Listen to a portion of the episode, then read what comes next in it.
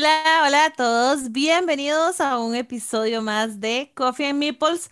Hoy voy a estar sola porque eh, Alejandro Quesada nos ha dejado, nos ha, abandonado, probó las mieles de Gencom eh, y pues se tuvo que quedar allá porque no, no pudo pagar, no pudo pagar para devolverse, no hay forma.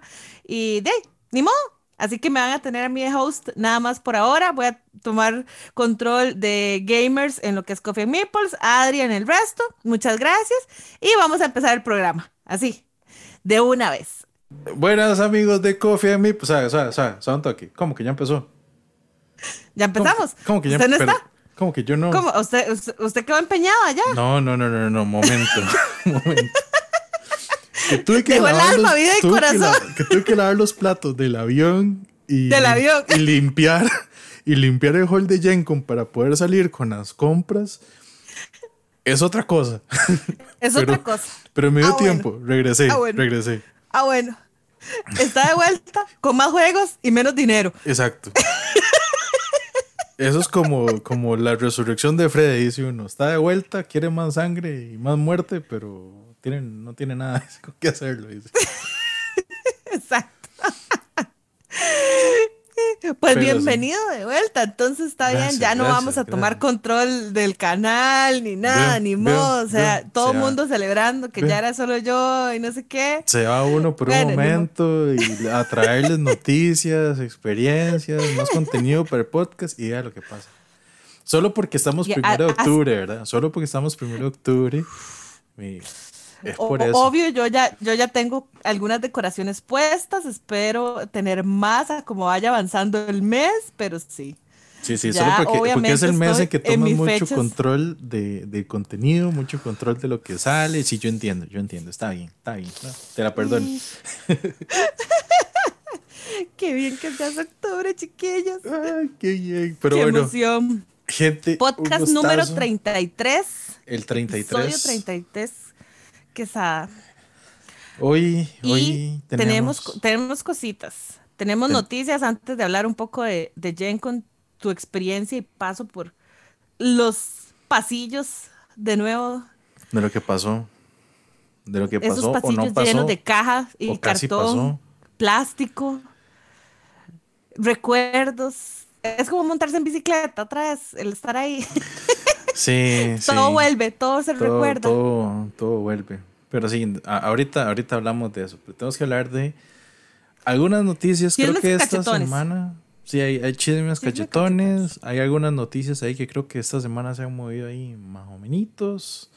Creo que no hay mucho. Este. Yo tengo una, así como, creo que tenemos una en conjunto y yo tengo una ahí que quiero comentar porque Ajá, ajá, ajá. eh, son de esas cosas que me, me llaman la atención, me gustan, Bueno, entonces. me dan em- vida. Empecemos el programa. De Ajá. una vez. ¿Qué, ¿Qué noticia tenés por ahí? Ok. ¿Qué hay? La, no- la noticia, voy a hacerla como un poco combinada porque fue como dos en uno y siento yo que, que se complementan. Para empezar, Devir Américas anunció la semana pasada que traían de vuelta eh, Dungeons and Dragons a su catálogo y volver a Mm, imprimir todos los libros, esta vez con quinta edición. mm. Creo que eh, lo último que había estado editando Devir sobre lo, lo que era rol de D&D como tal había sido para cuarta edición, parece ser. Y ahí cuando salió quinta, ahí ellos pararon y se enfocaron solamente en Pathfinder y otros, otros títulos de rol. Pero ya anunciaron que vuelven con Dungeons and Dragons. Eh, lo que dijeron parece ser es, eh, van con la guía del jugador, manual del director y las reglas básicas, o sea, como lo, lo basiquito y principal para empezar. Porque lo que es esta quinta edición, de hecho, está desde el 2014, entonces ya hay muchísimo más contenido que solo son libros. De hecho, eh, señores de Wizards of the Coast, les agradezco si ponen un poquito de freno porque están sacando demasiado contenido que yo, quiero todo y no puedo conseguir todo ese contenido tan rápido. no me da la O sea, cobija, eh, señores. sí, sí, sí, no me da la cobija. Frénele, frénele. Póngale ahí un alto porque se descontroló. se descontrolan. O sea, e- este año son el año pasado salieron dos suplementos, si no me equivoco, un suplemento de aventuras y uno de reglas adicionales. Y este año salió Tasha's Cauldron of Everything. Eh, está saliendo el Witch Light, que es sobre el Feywild. Y está saliendo otro que es de reglas, que es el Chaos. Entonces ahí hay solo, solo este año tres libros. Y, lo que voy a eh, eso tiene que ver con un anuncio que vi que es una caja que vienen los tres libros juntos. Es que exacto. Ah. Y espérese. Es que vea, vea la cosa. Perdón, perdón, me adelanté. Se adelantó, ¿verdad? Porque esto es de Vir que va a empezar a editar los libros en español de quinta edición, que ha sido la edición más... Siento yo que tiene tanto la gente que o la ama o la detesta, ¿verdad? Porque no les ha gustado algunas cosas. Pero igual siento que tiene muy buen rating entre la gente que lo ha jugado.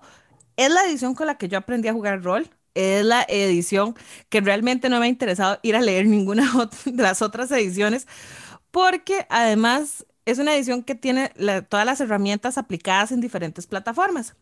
Entre ellas, Roll20, que es eh, una plataforma para poder hacer o poner mapas y conectarse a jugar.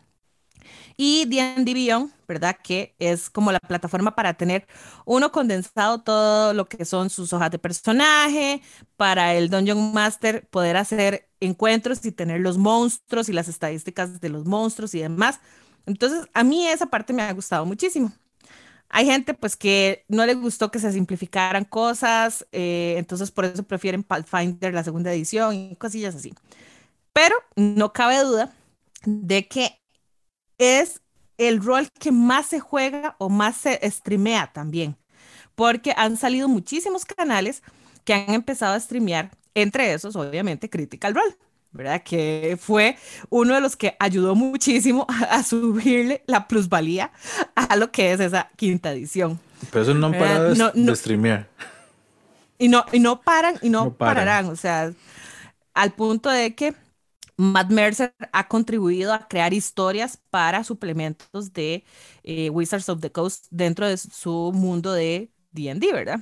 Entonces, es mucho. Eh, ah, bueno, este año viene otro libro que es el de los dragones, con el dragón del Mind Flayer, que se ve chivísima. Pero, Ay, sí, yo vi ese eh, arte, está demasiado chido.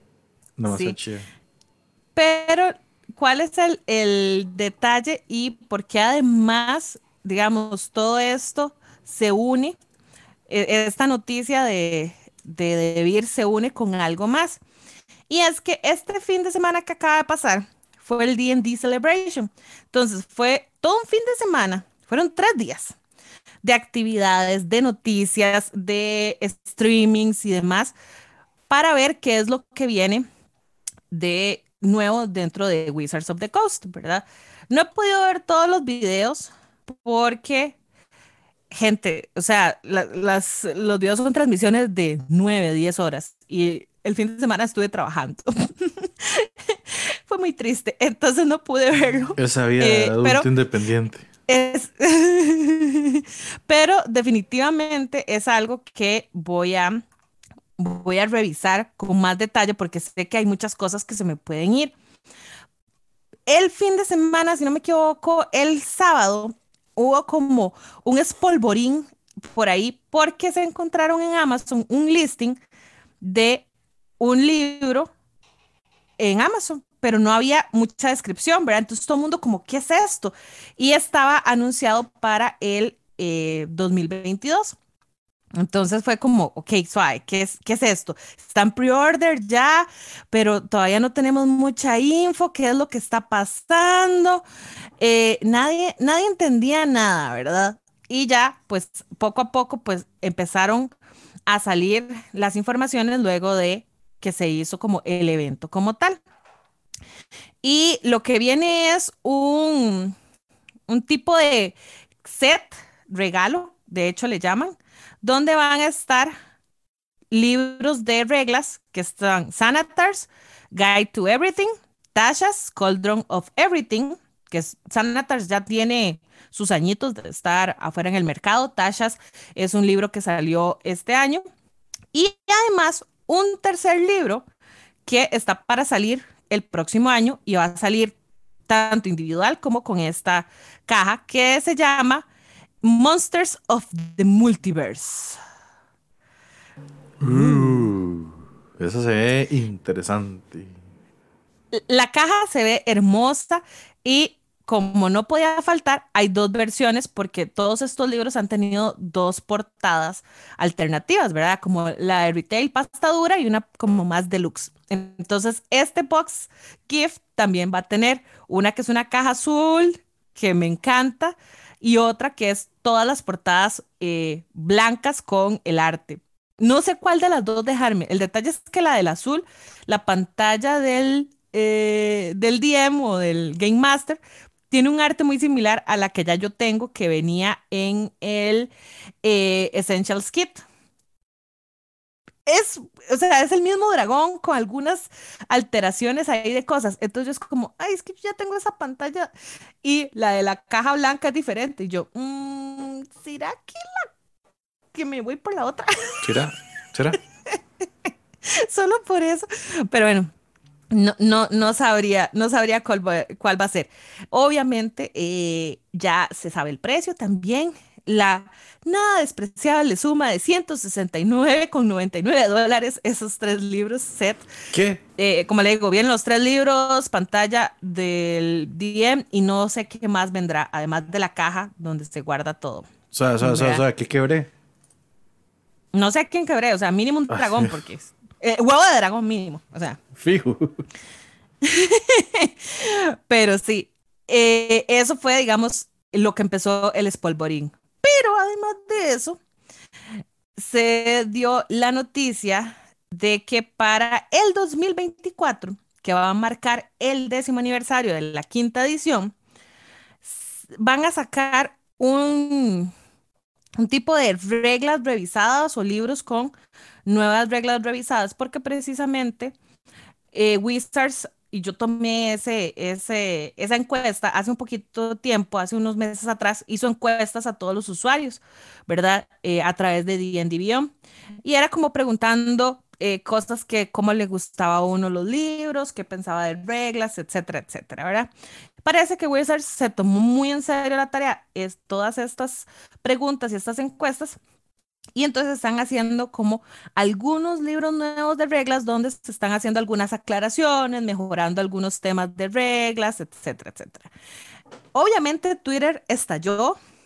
Todo el mundo empezó a decir que si esto iba a ser una sexta edición, no pareciera que sea una sexta edición, simplemente va a ser como, le están llamando como eh, quinta punto cinco, ¿verdad?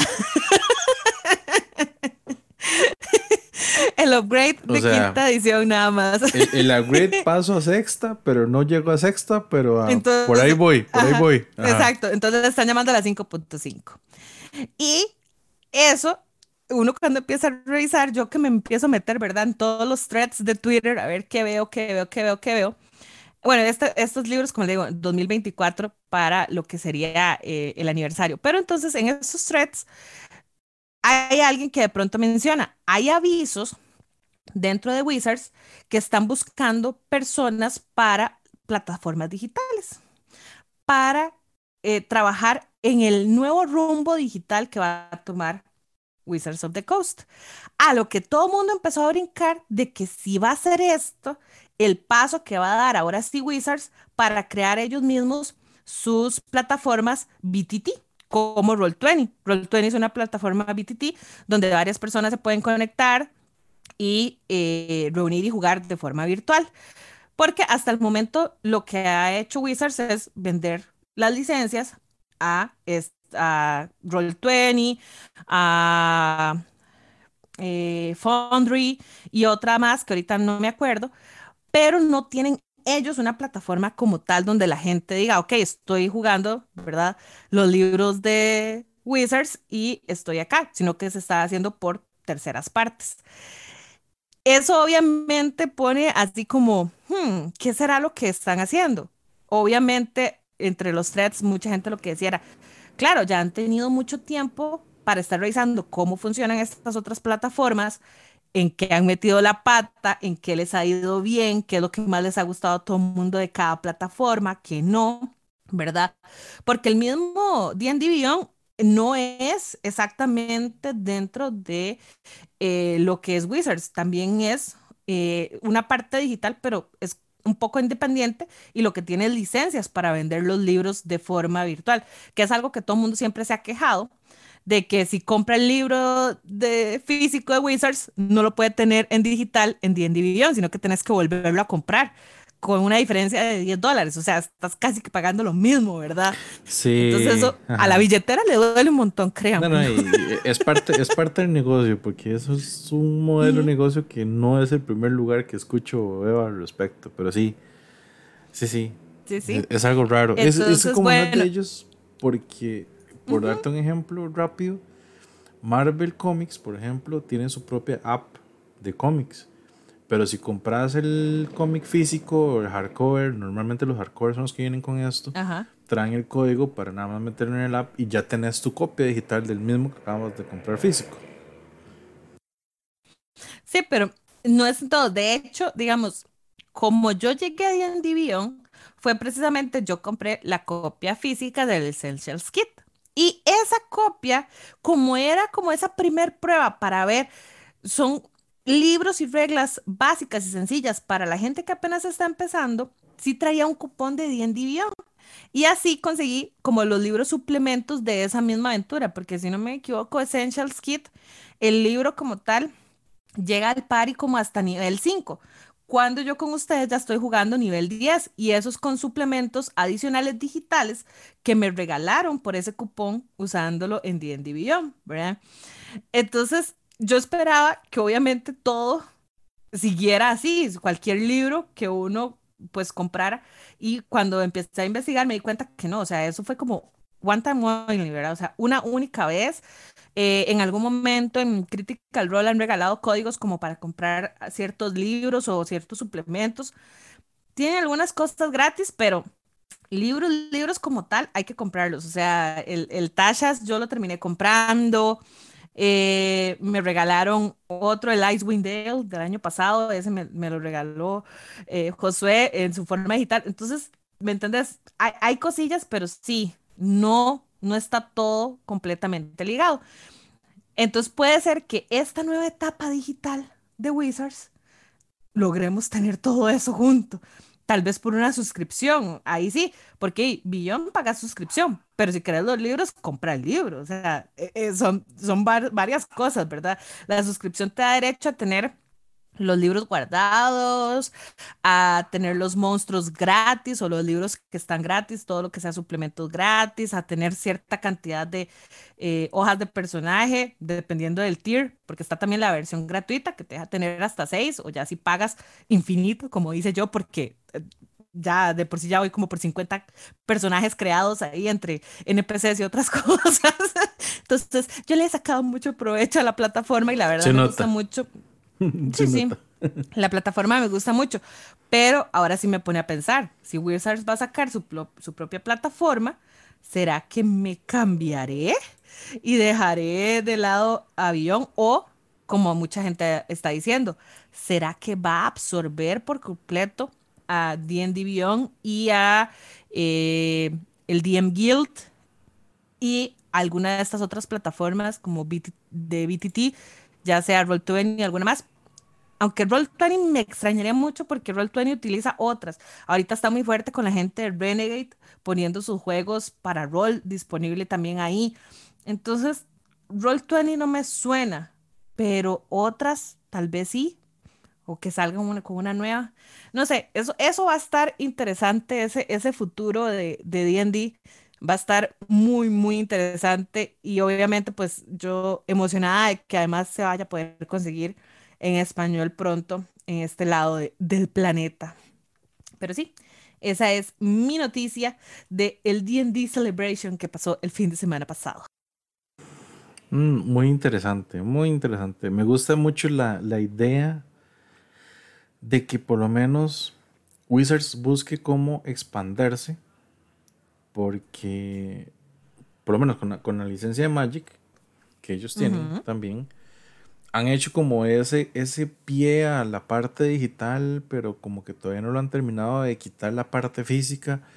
Porque eso sí, de, TSGs, por lo Magic en general, desde hace años se viene ese rumor de que se va a soltar la parte física, que el TCG físico está perdiendo mucho camino, que es mejor irse al lado digital, que digital tiene como una forma más diferente um, para generar ingresos, dinero, la venta de los boosters digitales, todo ese tipo de cosas.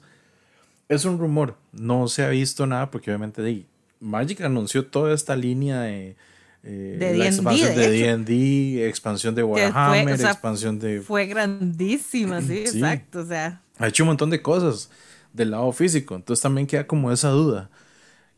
Lo cual me da, no, creo que sí te, sí te compro mucho esa idea de que ellos vayan a querer pasarse en lo digital. Es muy probable que absorban alguna empresa, ¿verdad? Muy probable. O sea, cuando el río suena, piedras debe traer. Si no es que ya, ya, ya la absorbieron y no lo han hecho público. pero. Probablemente. Pero por ahí está el asunto. Sí, sí, está, o sea, es, que, eh, de hecho, hay varias noticias del 2020 que lo que fue compra digital de D&D y gente suscrita a cualquiera de estas plataformas, el DM eh, Guide, eh, Roll20, D&D Beyond, el Foundry y otras más, o sea, se triplicaron las suscripciones, se triplicaron las ventas durante el inicio de pandemia, porque la gente no quería dejar de jugar, ¿verdad? Hay muchos grupos que no aguantaron ese paso de lo que era jugar físico a digital, pero yo siento que yo soy un gran ejemplo de eso. O sea, de pronto yo me quedé sin grupos donde jugar porque físicamente no se podía. Mi Dungeon Master no quería jugar digital, se rehusó. Y yo dije, ya, me tocará a mí echarme a la tarea de armar un party, armar un grupo y masterear yo. Y así fue como empezamos y ya llevamos más de un año jugando de forma digital. Eh, casi todas las semanas, pero hey, la vida pasa y eso de adulto responsable pasa también, entonces no se puede todas las semanas, pero creo que hemos sido muy constantes en estar jugando y, o sea, como te digo, ya tengo suscripción de Roll20, suscripción de D&D Beyond, eh, suscripción de Incarnate, que es para hacer mapas, vaqué un software para hacer mapas que está por salir ahora en octubre, el beta para jugarlo y usarlo a través de, de Steam. O sea, soy vivo ejemplo de que realmente la gente está jugando rol digital, mucho, muchísimo. Sí, y que se consume, o sea, y que, es algo que se consume. Y, se nota mucho hasta en streamings y todo. Y de, dame más, dame más. Pero, ahí estamos en la parte de también póngale freno, o sea, deme más, pero no, no tan rápido, por favor. Ay, sí, de verdad, o sea, se me había olvidado la de los dragones, o sea, este año, de verdad, son, son demasiados, demasiados, demasiados. Y me parece curioso, porque es lo que habíamos hablado, como que también en pandemia, por más que apartó a muchas de las empresas y tuvo un poco los desarrollos, como que hizo esa, esa ola o ese efecto bola de nieve que esos desarrollos también se tuvieron un toque, se adaptaron a lo nuevo y va, ¡boom! Vamos para adelante. Vamos con todo. Perdón, me, voy a corregirme, Tachas salió en noviembre del año pasado. Yo lo compré este año, por eso estaba diciendo que era este año, pero no. Tasha salió el año pasado. Como el aguinaldo. este año... De noviembre a noviembre. Sí, Exacto. Ya, así estamos. Y, ya lo dijimos, así va a ser nuestro top del año. Vamos a tener un corte ahí. Y ya entra, Ay, yo, yo, creo que estoy corrida como hasta septiembre, de septiembre a, a, a, enero, septiembre 2020 a enero 2022. Mientras no me tire enero 2023 no hay problema. creo, creo que no, pero creo que por ahí, por ahí, por ahí va a andar. O sea, sí, eh, el año pasado fue Tasha y Icewind los que salieron, si no me equivoco. Creo que no se me está quedando ninguno por fuera de lo que fue el año pasado, fueron solo dos. Sí. sí, No me acuerdo si este Icewind fue después de Tasha, creo. Es que me acuerdo de los. Sí, Icewind fue después porque. eh, es que Icewind Dale tuvo los dados, Tasha no tuvo dados. Ay, híjole, vamos a ver. no sé, si Tasha fue, si Tasha fue, entonces Icewind Dale, porque para eso existe. San Google. Eh, San Google. Vamos a ver. Ya les confirmamos eh, las fechas, pero. Pero sí, se, han vuelto bastante rápidos con, con sacar. Sí, sí, sí. A no me, no me está saliendo. ¿Por qué no me está saliendo? Algo estoy poniendo mal, fijo. Que no me, me está tirando una versión que no es la que yo quiero. Eh... Bueno, este, este año, nada más para que vean lo que, lo que llevamos, ¿verdad? Lo que llevamos que hasta ahorita, y de hecho todos están como así saliendo súper rápido, y hay otros que están en eh, pre-order. The Wild Beyond, The Witchlight, ese ya estuvo en pre-order, ya salió la semana pasada. Eh, de hecho, por eso parte del D&D Celebration fue este. Este es el que mucha gente, de hecho, está súper emocionada con este libro porque ya empieza a hablar sobre el Feywild, que siempre se ha mencionado, pero nunca ha habido realmente muchísima información al respecto. Entonces es como, ¿qué? ¿Por qué? Eh, otro que salió este año fue Candlekeep Mysteries. Está en pre-order eh, Haven, A Curriculum of Chaos. Eso está en pre-order para salir en noviembre 16. Y en octubre 19 sale Fizban's Treasury of Dragons. Cuatro libros. Cuatro libros suplementos. Dos, si no me equivoco, son reglas, dos son suplementos de aventuras. Entonces, eh, ah, y este, el de Ravenloft, fue este año también, vamos a ver. Vieras que creo que ese no fue un relanzamiento de Ravenloft, que estábamos hablando la vez pasada, que decir como Es que fue una guía adicional. Sí, fue en mayo de este año. Cinco. Cinco, chiquillos. Cinco libros. Fue. Fue. Así o más. Sí. Así o más quieren. O sea, es mucho. Sí, están dando contenido para que la gente en formato digital los consuma y siga jugando. Así, pero sin parar, digamos, sin parar. Entonces, eh, el que salió fue eh, Icewind Dale, Rhyme of the Frostmate. Y ese dice que el release date fue el 15 de septiembre del 2020. Sí salió antes que Tashas el año pasado. Mm, a, a, ese paso, chiquillos, me va a quedar pobres, mucho pobres. Eso más juegos, más todo lo que les contamos aquí, imagínense. no, no, no. Y en serio que el de los dragones me tiene vuelta loca. Eso se ve formidable. y ni qué decir la, alianza que están teniendo con eh, Whiskits. Porque eso, eso, es lo que iba. Eso es lo que iba. ahorita que sigamos más adelante con Oyencon, póngame ahí una pie de página Ah, de hablar de whiskits y los dragones y todo el asunto. Y dragones y figuritas. listo. Vamos a dejar el pie de página. Listo. Pasemos de noticias. Entonces, quedó un pie de página, chiquillos. Ahorita lo levantamos. Ahora, noticias. Gente, pueblo, calma. Calma. Calma. Que oficialmente Coffee and Meeples está luchando por comprar Asmodee con esa compra de los 2 billones de euros que ellos están pidiendo. Ajá, estamos dando cinco tamales y 50 dólares de oferta. No, yo, yo mejoré la oferta. La primera, e, esa fue la primera. La segunda. Ah, bueno. Había, puesto tres, le metió. Ah, no. Le puse tres bolsitas de Milán. Como que no les gustó.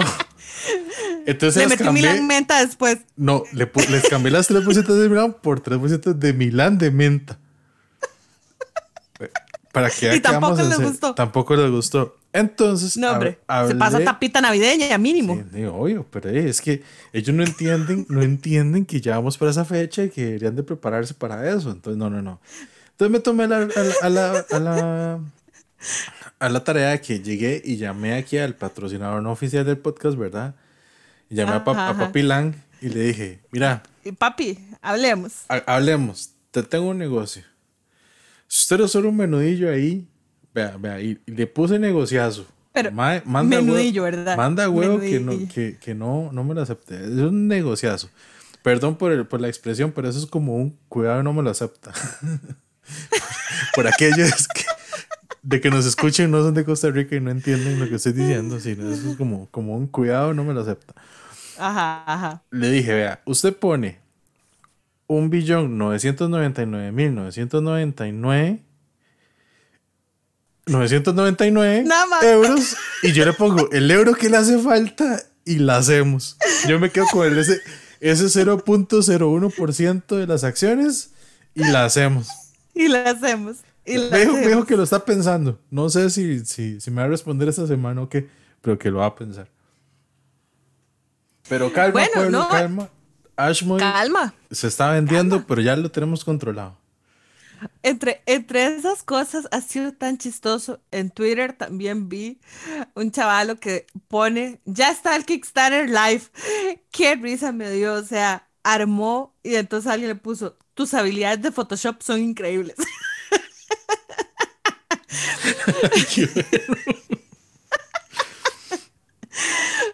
Pero estaba genial, o sea, yo decía, es que obvio, obvio.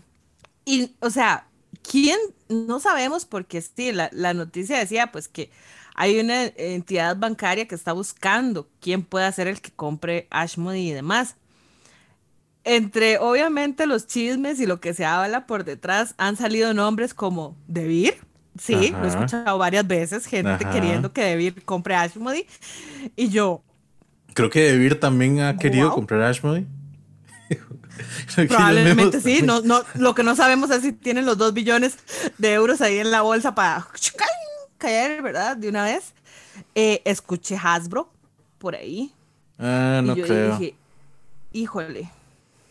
Hasbro creo que tiene la plata. Lo que pasa es que no creo. No, no, no es el mercado. Podría ser, podría serlo, ¿verdad? Ah, o sea, si tienen buenas cabezas, ahí podría serlo. Porque si algo es cierto, también Ashmody, después de comprar Borgen Arena, o sea, de verdad que yo veo cada semana títulos de juegos que jamás me imaginé ver ahí. O sea, esta semana que me di cuenta que estaba Parks. O sea, y yo, ¿what? Ya está los castillos de Borgoña, está agrícola, gente, agrícola para jugar ahí. Y yo, ¿qué es esto? Y hay un montón de juegos que uno no se da cuenta porque están para los reviewers que están probando cómo funcionan plataformas en su modo alfa, que también me di cuenta esta semana y yo decía, voy a tener que jugar más. en línea para que me convierta en un reviewer y poder jugar otros No se juega lo suficiente en, en, línea para poder llegar a esos niveles. Exactamente. Y yo, wow.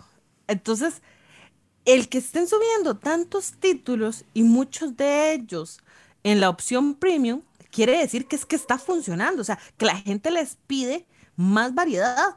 Porque tal vez cuando ya se aburren de uno, entonces, ok, más. Entonces, yo sí creo que hay un buen negocio ahí. O sea. Ah, sí. Uh. Yo creo que la cosa es quién tiene los dos billones de dólares, eh, de, euros. O sea, ahí es donde está el, la pregunta. Porque como dijimos, o sea, ¿cuánto, ¿cuántos jugones tendremos que juntar para sacar eso? Y cuánto de ahí, dependiendo cuánto de cada uno, así la tajada del pastel. Sí.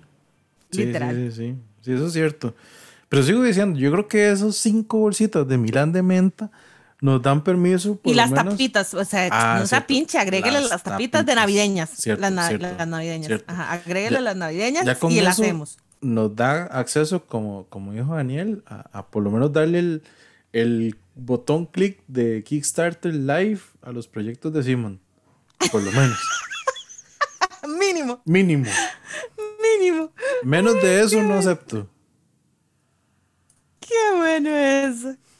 Chiquillos, déjenos en los comentarios qué harían ustedes si fueran dueños de Ashmody. ¿Qué porcentaje de todas las empresas que están bajo la sombrilla de Ashmody usted quisiera ese porcentaje? Yo sé la de Quesada. Sí, Sí, sí. No, yo con el 1% fijo, de fijo Es más, está bien. Me quedo con Catán, no importa. Pero voy, a, sacar. Voy a sacar una edición de Zombicide de Catán. A ver. Wow. Se imagina ese colocho. No, no, ni yo lo, ni yo lo quiero ver vivo ese chiquito. No, no, no, jamás. No, no, no, no, no. No, no, no, no. Pero bueno, muy bien. Entonces ya casi somos dueños de Ashmody. Muy bien. Ya casi, ya casi. Estamos esperando tal vez el otro podcast. El, el próximo podcast ya les tenemos la noticia de que, de que nos aceptaron las bolsitas de Milán y las de tapita. Exacto. La propuesta está en la mesa. Es esperar a ver qué, qué nos dicen. Pero ahí vamos.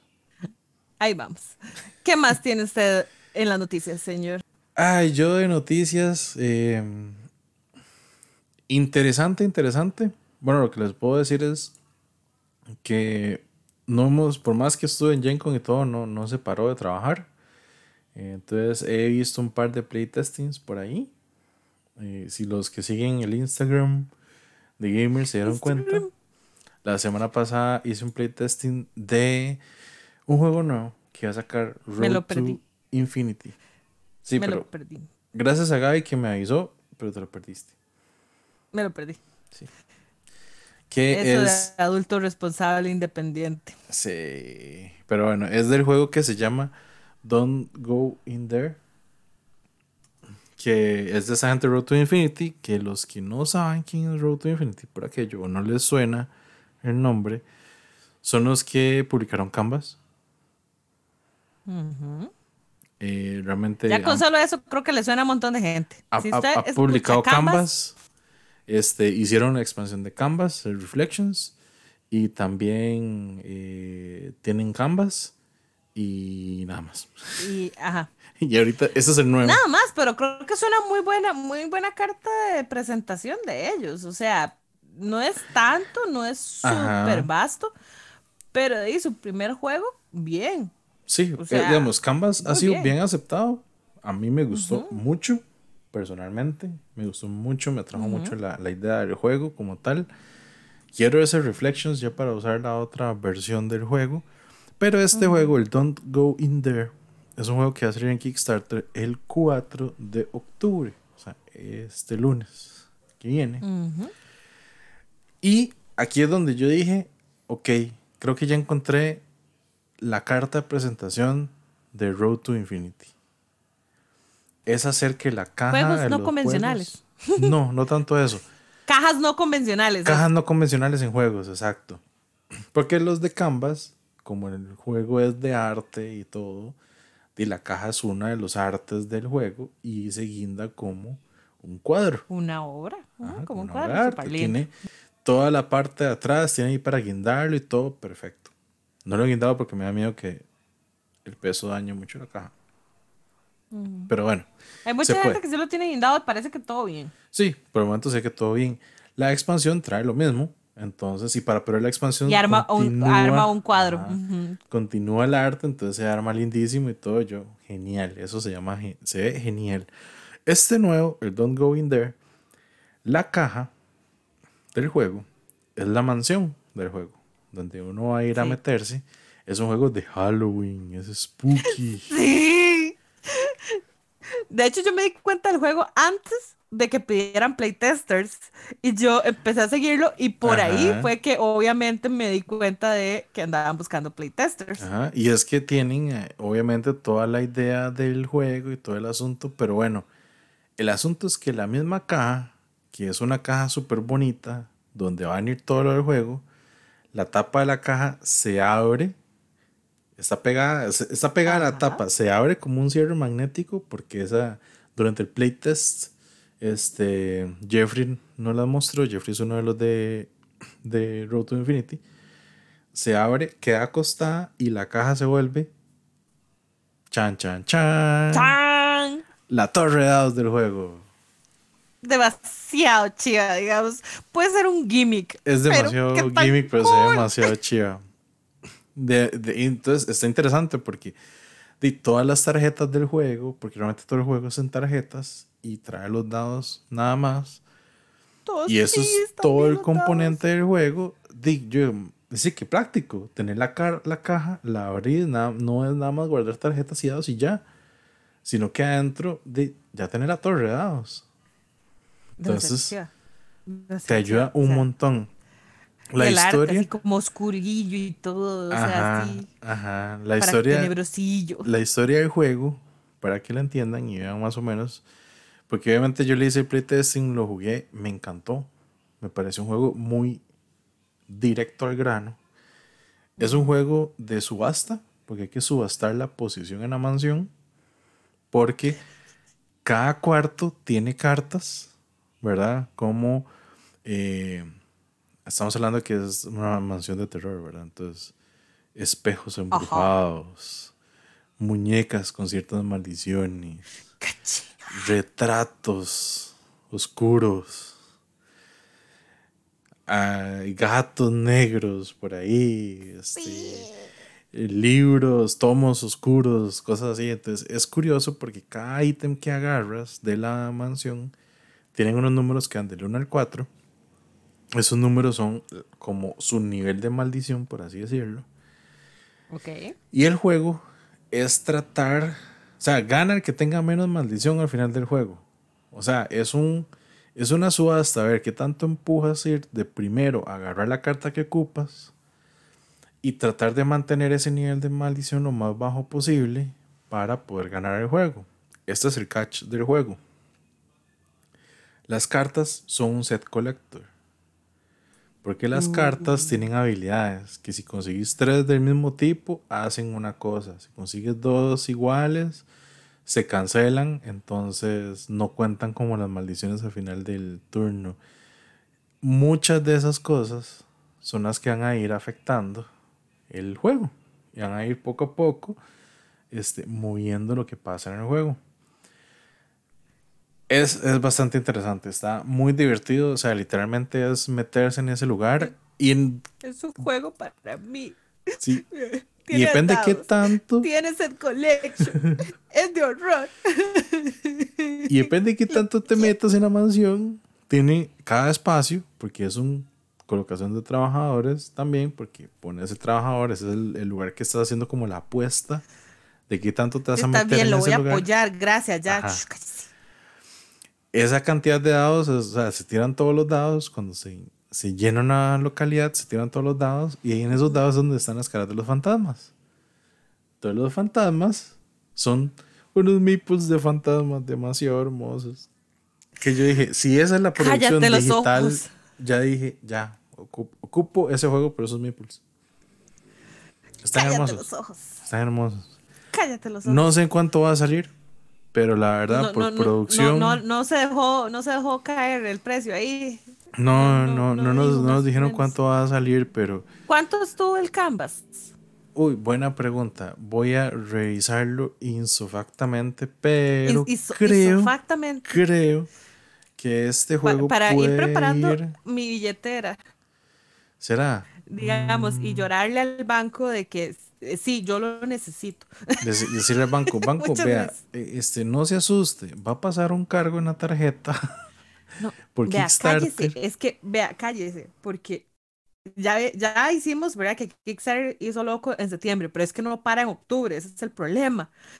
Yo creo que definitivamente el que había hablado la vez pasada, Painting Roses, que es sobre Alicia, creo que se va a quedar por fuera, porque viene Circadians Chaos Order el 19 de octubre, el Kickstarter. Entonces, eh, no sé, parece ser que en octubre también la gente de Final Frontier Games, que son los de Merchant's Cove, van a sacar el cuarto juego en el universo Fire Realms, que es sobre bardos, Bardwood, wow. se llama. Y yo no quería entrarle, pero he visto cosas y siento que voy a pecar. Perdóname, he pecado. Entonces, alguien tiene que sacrificarse. Entonces creo que el Delicia. Velo cara por fuera. y, y, este, este, este, o sea, mucho va a depender de cuánto va a costar. Pero, el, de, el yo creo que Adri me va a decir que, que lo va a querer, así que tranquilidad por eso. Usted es alado, o sea, eso no, o sea, pero yo, el yo por tengo, digo que no, entonces. El Delicia tengo el, el miedo de que sea un juego de 60 dólares. por producción. Por tres minis, mae. Por producción de No solo eso, es que los tiles, las fotos que he visto preproducción, todos los tiles de las rosas son, son, como los tiles de los azules, o sea, son acrílico. Azul tiene la ventaja que cuesta aproximadamente 40 dólares, entonces no es tan allá. Es que yo siento, cuando son juegos con muy poquitas minis, siempre va a ser igual muy caro, porque el hacerlas igual es mucho, ¿me entendés? Aunque no venga tantísimo plástico adentro, en comparación con un Simon, un Fantasy Flight, o sea. Que le hacen precio por una producción tan masiva de tantos modelos en una caja, sí, sí, exacto. Pero bueno, el canvas, por aquello, el canvas normal estaba por los 28 dólares, con expansión 38 el básico con premium 43 y el, el base. El base con componentes premium. Y el full, ajá, 43. Y el full, que es el base con componentes premium más expansión, 49. Ahora, de lo que hablé con Jeffrey, de este, sé que tienen pensado una expansión por la forma en que las tarjetas, o sea, de las tarjetas de ítems que hay en la mansión, son varios sets y no se juegan con todos. Uno escoge con qué sets juega ese, esa partida. Mm. Entonces es muy variante. La expansión realmente es meter más decks de esos. Entonces es lo que ellos están trabajando, como meter un par de decks. Miras que me suena, eh, eso de los decks y la cantidad, me suena un toque cuál es meter a Campy Creatures, porque también es un juego de set collection. Obviamente aquí lo que cambia es la colocación de trabajadores y los dados, digamos, de los fantasmas. los dados que tienen un... No, tengo problemas. No tengo problemas en que tengan cosas similares, pero... Y, temáticas similares, pero diferentes. Sí, pero entonces podemos ah, pensar en que el juego hace por tipo torre y dados, está bien, ande los 30 dólares. Sí, y tal vez con expansión 45, sí. La parte así como componentes de lujo. Señorita. Puede ser que los tokens o los mipos de los fantasmas sean como componentes Vengan con transfer. O transfer de. Él me contó que le han preguntado con transfer que brille en la oscuridad, pero eso sí se le sale de presupuesto. Entonces dice que está en veremos porque si se sale el presupuesto. ya es mucho y entonces ya le sube mucho y ya no se ve un juego atractivo para más backers, digamos. Que porque inclusive. el, el, punto de ellos. Exacto. Porque inclusive fue como le dije: de, vea el proyecto de Kids Board Game, eh, Kid Table Board Gaming, Kid TVG, de El Haunted House. Porque ese trae las palabras del, juego en, para que brille en la oscuridad, los fantasmas adentro, las, las calaveritas que uno consigue, que son tokens, traen el coso para que brille en la oscuridad.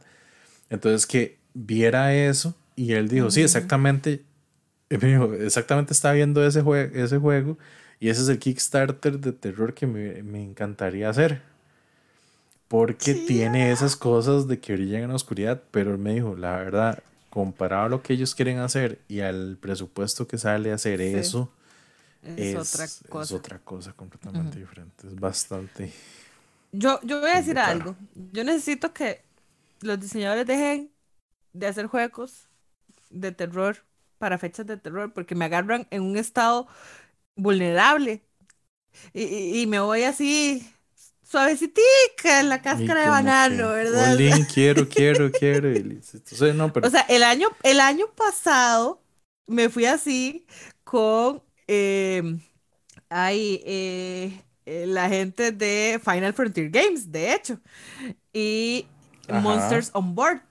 Ah, cierto, cierto, ya me acordé, me acordé.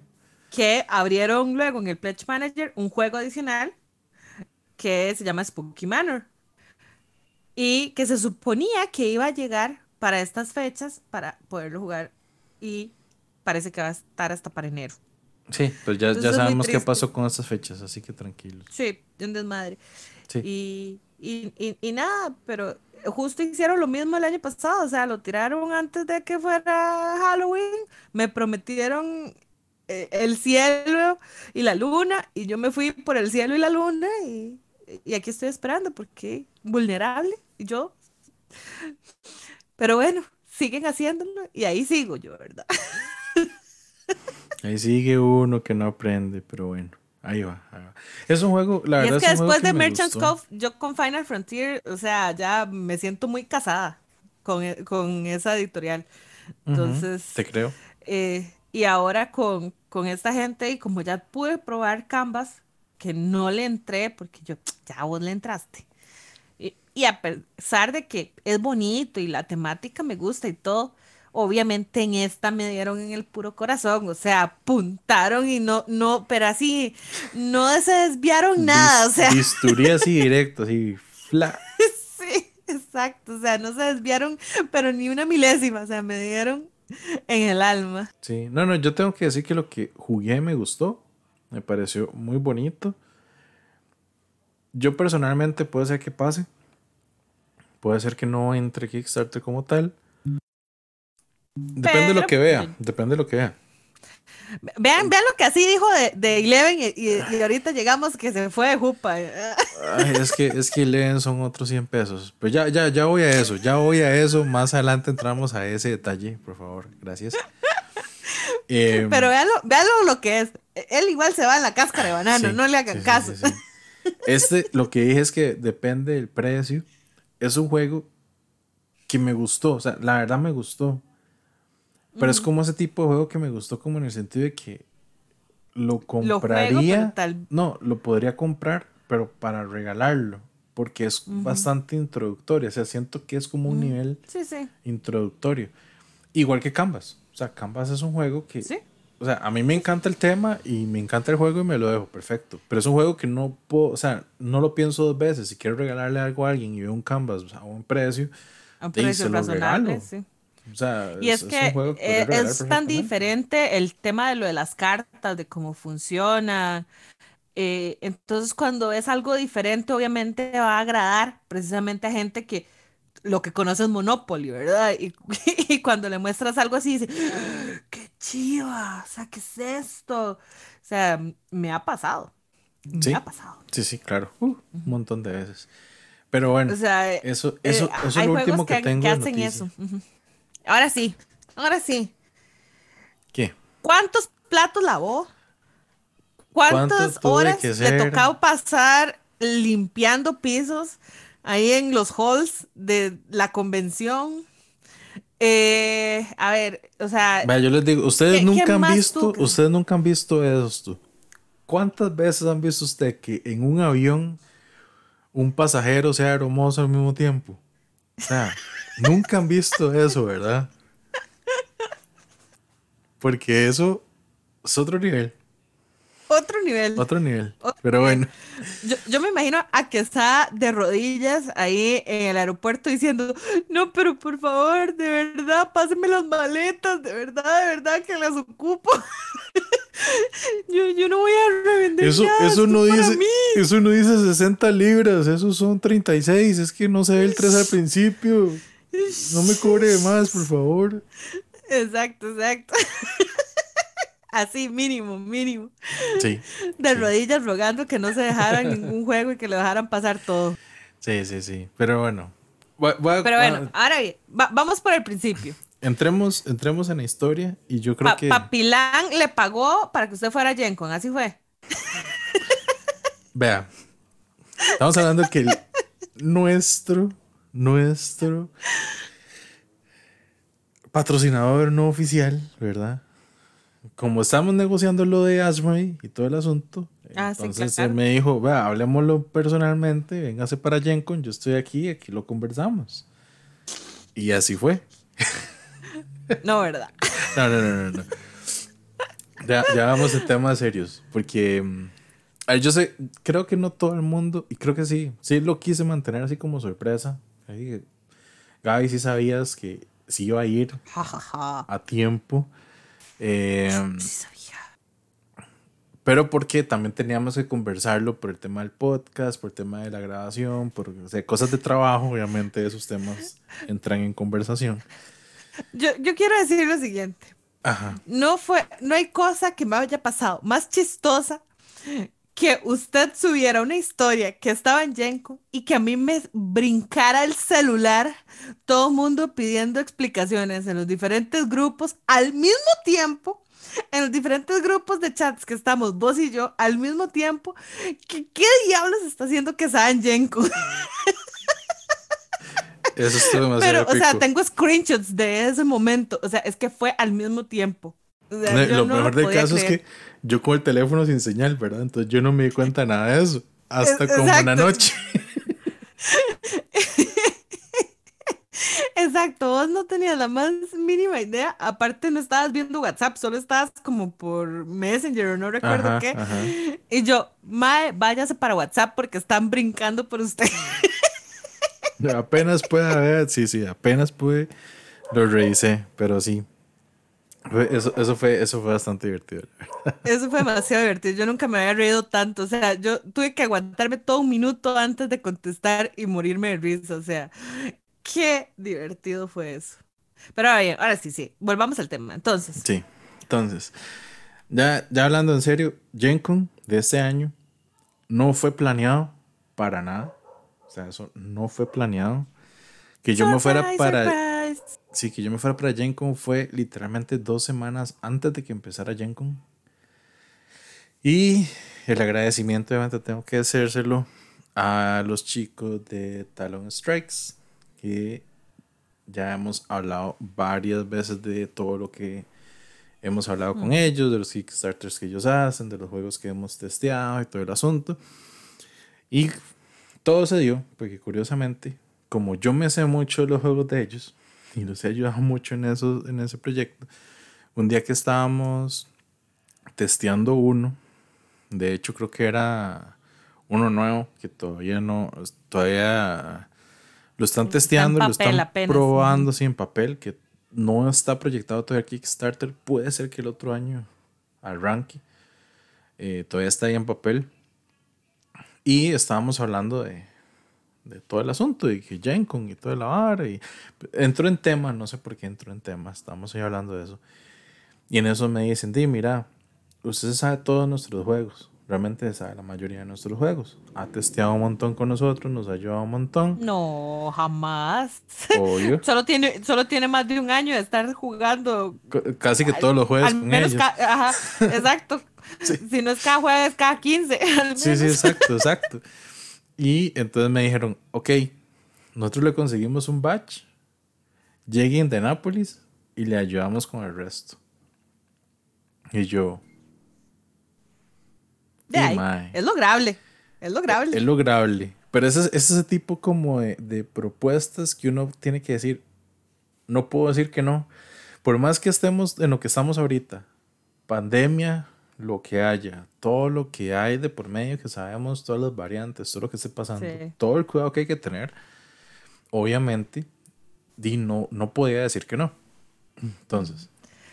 Pero es que además todos los astros se te fueron alineando para que sí. Exacto. O sea. Entonces poco a poco fue así como, ok. Eh, segunda vacuna. Ya había agarrado, exacto, ya agarraron la segunda vacuna exactamente dos semanas antes de, del evento, no, mentira, tres semanas antes del evento. Entonces, digamos que entre comillas ya tenía la inmunización para cuando fuera a viajar. Eh, todas las restricciones y todo, digamos que ya cumplía con, con todos los detalles. Salir del país no es complicado, pero sí, obviamente, sí, que, sí es de miedo, digamos, porque hay que hacer muchas vueltas, muchas cosas, y con el hecho de que tienes que hacerte igual un examen eh, porque tienes que presentar un examen de COVID negativo por lo menos tres días antes de viajar o dentro de esos tres días antes de viajar. Y ya uno dice, ya pagué boletos, ya pagué esto, y si de repente por alguna casualidad el examen sale positivo, o sea, chao, no, no te dejan montarte en el avión nunca, nunca. Exacto. Para nada. Y después todos los Pero todo se dio. Todo se dio, todo se dio. Entonces, bueno, sea, llegaste a Indianápolis. Ajá, llegué a Indianápolis. No dormiste en una banca. No dormí en una banca. No dormiste en el frente de, de, de la, del centro de convenciones. no, ni, ni en un carro, ni en un parqueo, ni en un techo. Nada. Este, por dicha, bueno, con Entonces, todo iba bien. Todo, Hasta ahí todo vamos genial. Todo vamos bien, todo listo. Todavía había plata y todo. Exacto, exacto. El asunto está es que, bueno, obviamente estaba, estaba, como había muchas limitantes, como decir, como muchas variantes que tal vez puede decir, my, sorry, no puede decir, este, no iba a poner nada que estaba en GenCon hasta que no estuviera ya realmente. No, pues, no, por pues, poco Ah, voy para GenCon. Ah, no fui. Ay, ay, voy para GenCon. Ay, no puedo ir. Qué madre. Sí, sí, sí. Sí. Entonces, bueno, ya. Realmente fui a GenCon a trabajar a GenCon. Ese es el punto. Obviamente, y trabajó. Disfruté de GenCon, pero sí, trabajé. O sea, trabajé. Este. Y ahora aquí es donde quería entrar como en ciertos detalles de GenCon y la experiencia. Antes de que entres en detalles de experiencia como tal, ¿qué juegos estuviste?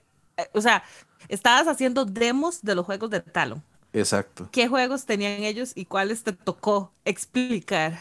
Ahí tenía, este, me estaba manejando entre tres mesas, pero eh, ellos tienen ahorita publicados varios juegos, o sea que tenían copias publicadas. Dentro de eso está el vinyl, pero la primera edición de ellos.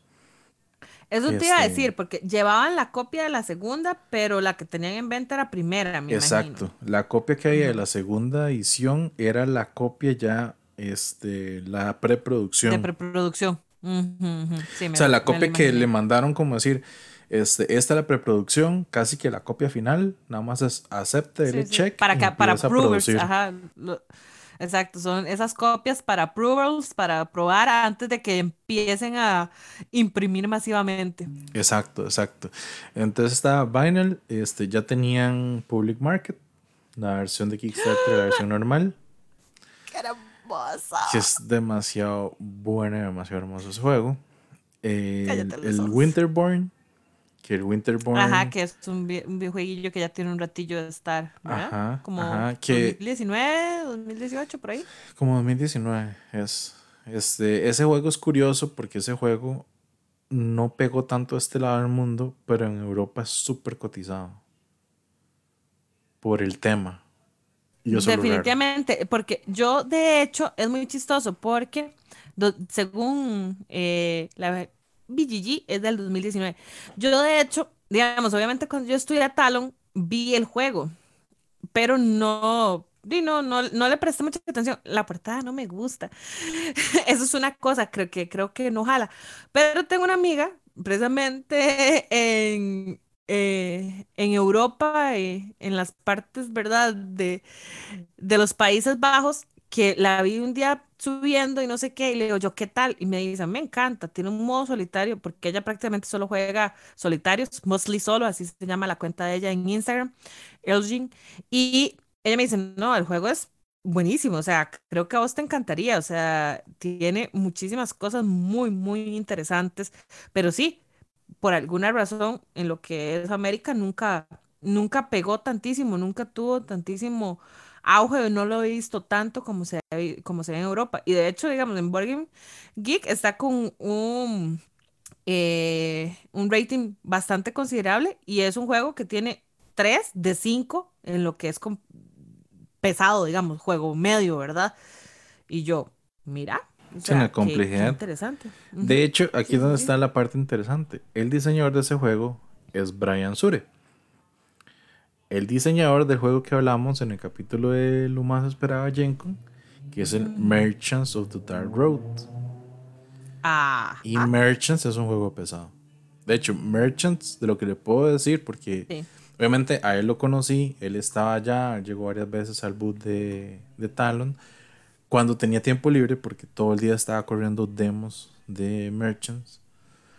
este, y llegó casi que al, a lo que vamos a entrar un poco más en detalle ahorita con los detalles de, de la convención, de que ese juego en todo lado estaba publicado que iba a ser uno del hot list de mucha gente, que la gente lo iba a buscar y todo, pero el juego solo estaba en demo porque ya conocemos problemas de shipping, costos, todo ese asunto, atrasaron obviamente todo el embargo. Entonces, de, de no, no habían juegos. O sea, es como de esos juegos que sí, están hot, igual que el Origins, eh, First Builders, o sea, están hot, la gente los va a ir a buscar, los va a ir a ver. ¿Qué hay? Solo hay un demo. Entonces, ah, queda como ese sin sabor, ¿verdad? De que a veces vas a convenciones, ves cosas muy interesantes, sabes que el juego ya, ya, ya va a salir al mercado, pero no está ahí. Entonces, quedan esas cosillas, pero bueno, este, ese es el otro que ellos tenían ahí. Tenían otro de House of Borgia, que es uno de los primeros Kickstarters que ellos habían corrido. Bueno, Jason lo había corrido por aparte, porque la historia de ellos es que Jason había empezado esto, Eric había empezado con Vinyl, cuando todo como que hecho, Jason es el artista de muchos de esos juegos. Exacto, Exacto. Jason es el artista de muchos de esos juegos, parte del encargado de la parte gráfica. Y este, Eric, cuando, cuando él mostró Vinyl, como que ahí fue donde entre los dos nació como esa amistad, digamos, y dijeron, ok, fusionémonos para, para crecer Talon Strikes y empezar a jalar, digamos, de otros lados. Eric tiene muy buena visibilidad porque Eric ha participado en todos esos concursos que hemos hablado antes, de donde hay diseñadores mostrando sus prototipos, ideas de diseños, de donde salió este, Vía Umbra, que tiene Pandasaurus. De ese mismo concurso ahí salió Night Market, que es el que tiene Night Market, sí. Night Market es un juego que Y, y ellos están en, en, en, zonas diferentes, además. O sea, es, es, una sociedad de, literal de un lado del universo al otro, casi. O sea. Casi. De hecho, bueno, ahorita no, no tan casi, porque por ejemplo, Jason está en Phoenix y Eric está en New York.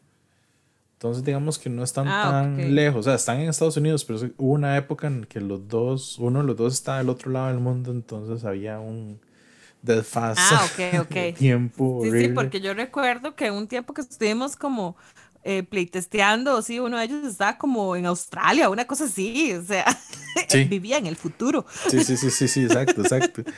Pero era por el momento, ahorita sí, los dos son de Estados Unidos, pero sí, vivían en regiones completamente por aparte.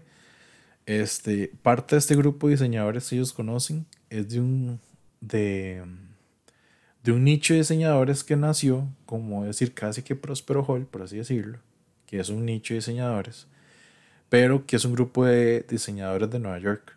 Entonces es un grupo que nació de diseñadores de Nueva York, entonces como que de ahí han tenido cierta gente, inclusive de Night Market, el diseñador es de Estados Unidos, pero él vive ahorita en Corea. No, Corea o Singapur, por ahí. Está es del otro lado del mundo. Pero él es de Estados Unidos. Y ahí de donde, como él vive allá, ahí fue donde nació mucho la idea de el juego en Night Market per se. Entonces sí, había una exposición de juegos bonita porque son los que ellos tienen. Ah, bueno, estaba Camp, Camp Top, que es el otro pequeñito que ellos tienen. Este, entonces digamos que hay una exhibición prácticamente de cinco juegos. Y hacían demos, no partidas completas, ¿verdad? Realmente no. Tampoco no había espacio para demos. Y aquí es donde iba a entrar los detalles de la de Gencon como tal. Porque quería hablarles de las dos versiones. Lo que se vio como exhibidor y lo que se vio, digamos, como, como jugón que quiere estar en la convención buscando las dos cosas de juegos. Vos ahí chiquito en Navidad. Exacto. en plena Navidad, en pleno septiembre. Entonces, y sin aguinaldo. pero, pero sí, es, una experiencia interesante. El asunto es el siguiente. Eh, Talon Strikes per se no tenía espacio propio en Gencon, sino que era un espacio compartido con Nobu Games. Nobu Games son, tal vez para los que los reconozcan, si es que han escuchado, del juego de Dark Reckoners. Que es un juego en miniatura, grande, cooperativo, basado en un videojuego. Eh, ahorita no me acuerdo cómo es que se llama el villano, pero es como súper, súper heroico. Es un juego grandísimo, grandísimo, una caja enorme. Ese fue el primero que ellos sacaron por Kickstarter. Eh, A ver, ya les, ya les digo exactamente. De hecho, estoy buscando porque eso, eh, The Reckoners, si no me equivoco, es, sí, está basado en una novela de Brandon Sanderson. Ajá, ajá. Entonces, Pero también, eh, creo que también tiene videojuego. es, que yo no lo conozco, o sea, realmente no lo conozco. Probablemente tenga, pero yo, yo sabía de este juego y me ha llamado mucho la atención porque me han recomendado muchísimo leer eh, a Brandon eh, Sanderson. Y de hecho, una expansión, expansión, juego independiente que va a salir de Call to Adventure con Brother Wise Games es precisamente basado en libros de Brandon, eh, sí, de Brandon Sanderson. Entonces, desde ahí es que yo le sigo la pista y me di cuenta de este juego y lo quiero. Y la caja es enorme, o sea, es una caja. La caja es enorme, es enorme. o sea, yo lo tuve a la par. La de Clan Legacy. Sí, ¿verdad? Un poco más larga. Un poquito más alta. Un poco más larga. No, un poco más larga. más larga. Un poco más larga. Ok. Ajá. Eh, pero sí, o sea, la caja es grande. La caja es grande y es porque el juego tiene un montón de cosas, tiene unos insertos chivísimas de, de game trays que guardan como todo el tablero del jugador para las piezas y todo. Y hay una versión, creo, no creo que, creo que no la versión deluxe de Kickstarter, no estoy seguro, pero creo que tienen los edificios en 3D que también se arman que son como niveles sobre tarjetas. No es nada muy avanzado, es como unos palitos que nada más uno pone ahí, pone el cartón encima y listo. Sí sé que el juego es muy difícil, que es de esos juegos de que es cooperativo, ¿verdad? Y que es muy difícil a la gente que lo haga de ganar. Es muy difícil de ganar, de ganar. Sí, porque realmente parece que no es tan difícil de, de jugar porque en el rating de qué tan pesado es el juego está en 2.70 de 5. Entonces, lo que debe ser es difícil de ganar, pero como escuchaba un día de estos a, los, a la gente de Man vs. Meeple, yo quiero que mis juegos cooperativos no sean fáciles de ganar. Porque, ¿cuál es la gracia? Exacto, ¿cuál es la gracia? Entonces, de hecho, ellos están eh, mostrando la copia preproducción para el próximo Kickstarter que van a sacar, que es la expansión de Steel Slayer, The Reckoners Steel Slayer. que es una caja pequeña, pero es una expa para, para el juego. Ojo, pero ojo y, fijo, Y, fijo, ahí va a salir el juego. Puede ser, puede ser, pero ojo, ojo, ojo, ojo, ojo el dato. Ellos tenían un boot completo, pero no iban, a ocupar, no iban a ocupar todo el espacio. Entonces, parte del espacio de ellos fue que fue como subarriendado, por así decirlo, o le, dieron eh, parte de ese compra del boot a Talon, entonces para que Talon tuviera su, su esquinita, digamos, ahí a la par de ellos. Muy bien. está bien. Y hecho, era un boot bastante, era un espacio bastante decente. No estábamos así como súper pegados y que no, o sea, no, era un espacio bastante decente. Está bien. El asunto, y eso es lo curioso, es que ellos, ese es el juego como pesado, pero lo que estaban mostrando es un juego que se llama Pinpoint, que es un juego party de hecho, acabo de entrar chiquitito. De hecho, acabo de entrar a ver qué es lo que, que los juegos que tiene Na, Naubu Games, a ver qué salía. Y además de, de Reckoners, el otro que reconozco es el Stockpile. no lo he jugado, pero recuerdo que José lo tenía en la cafetería y que me dieron ganas como de jugarlo porque eh, de juegos de, de beating action que normalmente no tengo muchos, entonces me llamaba la atención. Pero justo en la lista está saliendo ese pinpoint. Ajá. y el otro, Y el otro se llama el Crosstalk. Que es otro juego ahí. Que eso lo vacilón. Entonces, ellos tenían la mesa, el pinpoint sí lo estaban demostrando. Porque como es un party game con tabletas como. Eh, como el. Qué chistoso, no tienen nada de fotos, o sea, solo la portada. Exacto, solo la portada. Es que lo estaban, lo estaban demostrando ahí, literalmente. es un juego súper nuevo. Ajá. Este, es como las losetas de el Castle Party, que es para pintar con Pilot. Ajá, ajá. Entonces, es un juego que literalmente tiene eso, tiene un par de tarjetas, es un tipo charada raro, ¿verdad? Entonces la gente escribe como lo que estaba pensando, lo que, lo que quiso decir y, y, lo que realmente era la pista, porque es como que se hablan pistas. es un juego muy party, o sea, demasiado party. El asunto es que ellos decían, si usted juega ese juego, tiene opción para jugar un jueguillo de esos, como tirar la, la bolita a una escalera, a ver si pega un premio de abajo, que el premio de abajo era ganarse gratis el juego de Crosstalk que tienen ellos. Que cualquier cosa, el juego de Crosstalk lo estaban vendiendo a 10 dólares. O sea, si usted, jugaba, si usted se jugaba el demo, podía jugarse chance de ganarse un juego y se lo ganaba, solo por jugar el demo. O sea, literalmente estaban tratando de, liquidar todo lo que le quedaba de Crosstalk. De ese stock. de ese stock. Pero porque el juego sí es un jueguillo más viejo. Eh, pero creo que es el segundo juego de ellos. De hecho, creo que es el segundo juego. Bueno, el asunto es que estábamos a la par de ellos. Y aquí es donde yo quiero hablar de GenCon como tal, de la organización como tal, per se. Y es lo que me di cuenta. GenCon 2021. Chisme, cachetón. Eso es chisme, y eso sí es chisme, en serio, gente. GenCon 2021, la gente, o sea, lo que la organización cobraba por el espacio, por boot, es exactamente lo mismo que han cobrado por todos los años anteriores. No rebajaron ni cinco no pesos. rebajaron ni cinco pesos, nada. Nada de nada de nada. Por eso te decía que sin Ashmody, sin todas las los boots que ocupaba Ashmody, les tuvo que haber dolido. Ahora, esta es otra parte que estaba viendo en un, en un artículo que estaba leyendo post Gencon, que esa salida de Ashmody es permanente. O sea, Ashmody, salió supuestamente permanente de Jenkins. Depende de que no compre. Exacto, depende de que no compre. ah, ¿verdad? Ah, Ahora, ese es el otro detalle que me di cuenta cómo funciona la organización de Jenkins por dentro. Cuando uno tiene una empresa o va a publicar juegos o va a mostrar juegos o va a querer vender juegos en Jenkins, quiere una entrada en Jenkins no es que simplemente compras el espacio y ya. O sea, no.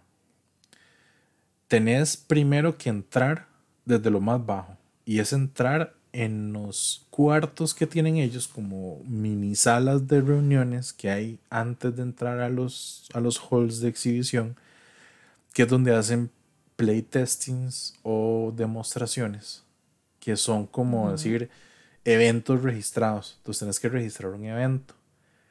Si mucha gente se empieza a registrar en ese evento para jugar esos juegos, GenCon dice, ah, ok, listo, tenemos gente que está participando en tus juegos, en tus ideas. Entonces quiere decir que sí es una empresa real, o sea que sí tiene algo de publicidad, ok, listo, perfecto. Con eso, el próximo año vas a ganar puntos, porque hiciste puntos exhibiendo juegos. Entonces vas a tener una prioridad o vas a ganar esos puntos de prioridad para poder, exhibiendo para poder seguir exhibiendo juegos ahí. Cuando llegas a cierto límite de puntos, ya te dejan comprar espacio dentro del hall de exhibición. Oh. Ojo, y eso va escalonado, ¿verdad? Entonces, si compras espacio de, de exhibición, puedes empezar en un espacio de 5 pies por 5 pies. O sea, un cubito prácticamente. Es una un mini boot. Un mini boot. Si pasaste ese, ok, el otro año te pueden dar la opción de entrar uno de 10 por 5. Si pasaste ese año, el otro año puedes tener la opción de 10 por 10. Ok, te van abriendo la opción. Como te van abriendo la opción, obviamente te van abriendo los precios. Porque te van a cobrar más por espacios más grandes. Entonces vamos a lo mismo. Ya No Games ya tenía unos cuantos años de estar en GenCon, tuvo la opción de tener un booth más grande, pero no iba a ocupar todo el espacio, porque obviamente como Ashmody se fue y mucha gente no llegó, y estamos hablando de, como dijimos al principio, no está Ashmody, no está Paiso, no está Simon, no está inclusive BGG dentro de los booths. BGG como tal no ah, estaba este año. Oh, no había un boot de BGG. Entonces se abrió mucho espacio, o sea, había muchísimo espacio disponible. Entonces, claro, me imagino que tal vez lo que hicieron fue subir, no bajar los costos, pero sí subirle los rangos a la gente. para que la gente pudiera tener un poco más de espacio de exhibición y poder llenar claro. los halls. Entonces, eh, ellos dijeron... Ya, ya, habían entradas vendidas. Exacto. O sea, cuando, cuando Ash me dijo no, desde hacía mucho rato ya se estaban vendiendo entradas para la Gen Con. Exacto. Inclusive la misma organización dice, si usted por X razón no quiere, compró la entrada del 2021, no quiere llegar a hacer rollover al 2022, los más no te devuelven la plata, pero puedes hacer rollover al siguiente año, puedes decir el siguiente año, perfecto, no hay bronca. Pero entonces, como ellos no iban a usar todo el boot, obviamente que con ese arreglo con Talon, entonces Talon tenía una esquina, eh, una parte al lado de ellos. Y había otra casa que era en la esquina. Entonces, digamos que en ese pasillo donde estábamos nosotros, que estaba enfrente de Renegade Studios, Renegade Games, era este, un boot de una gente que hacía cosas con Lego.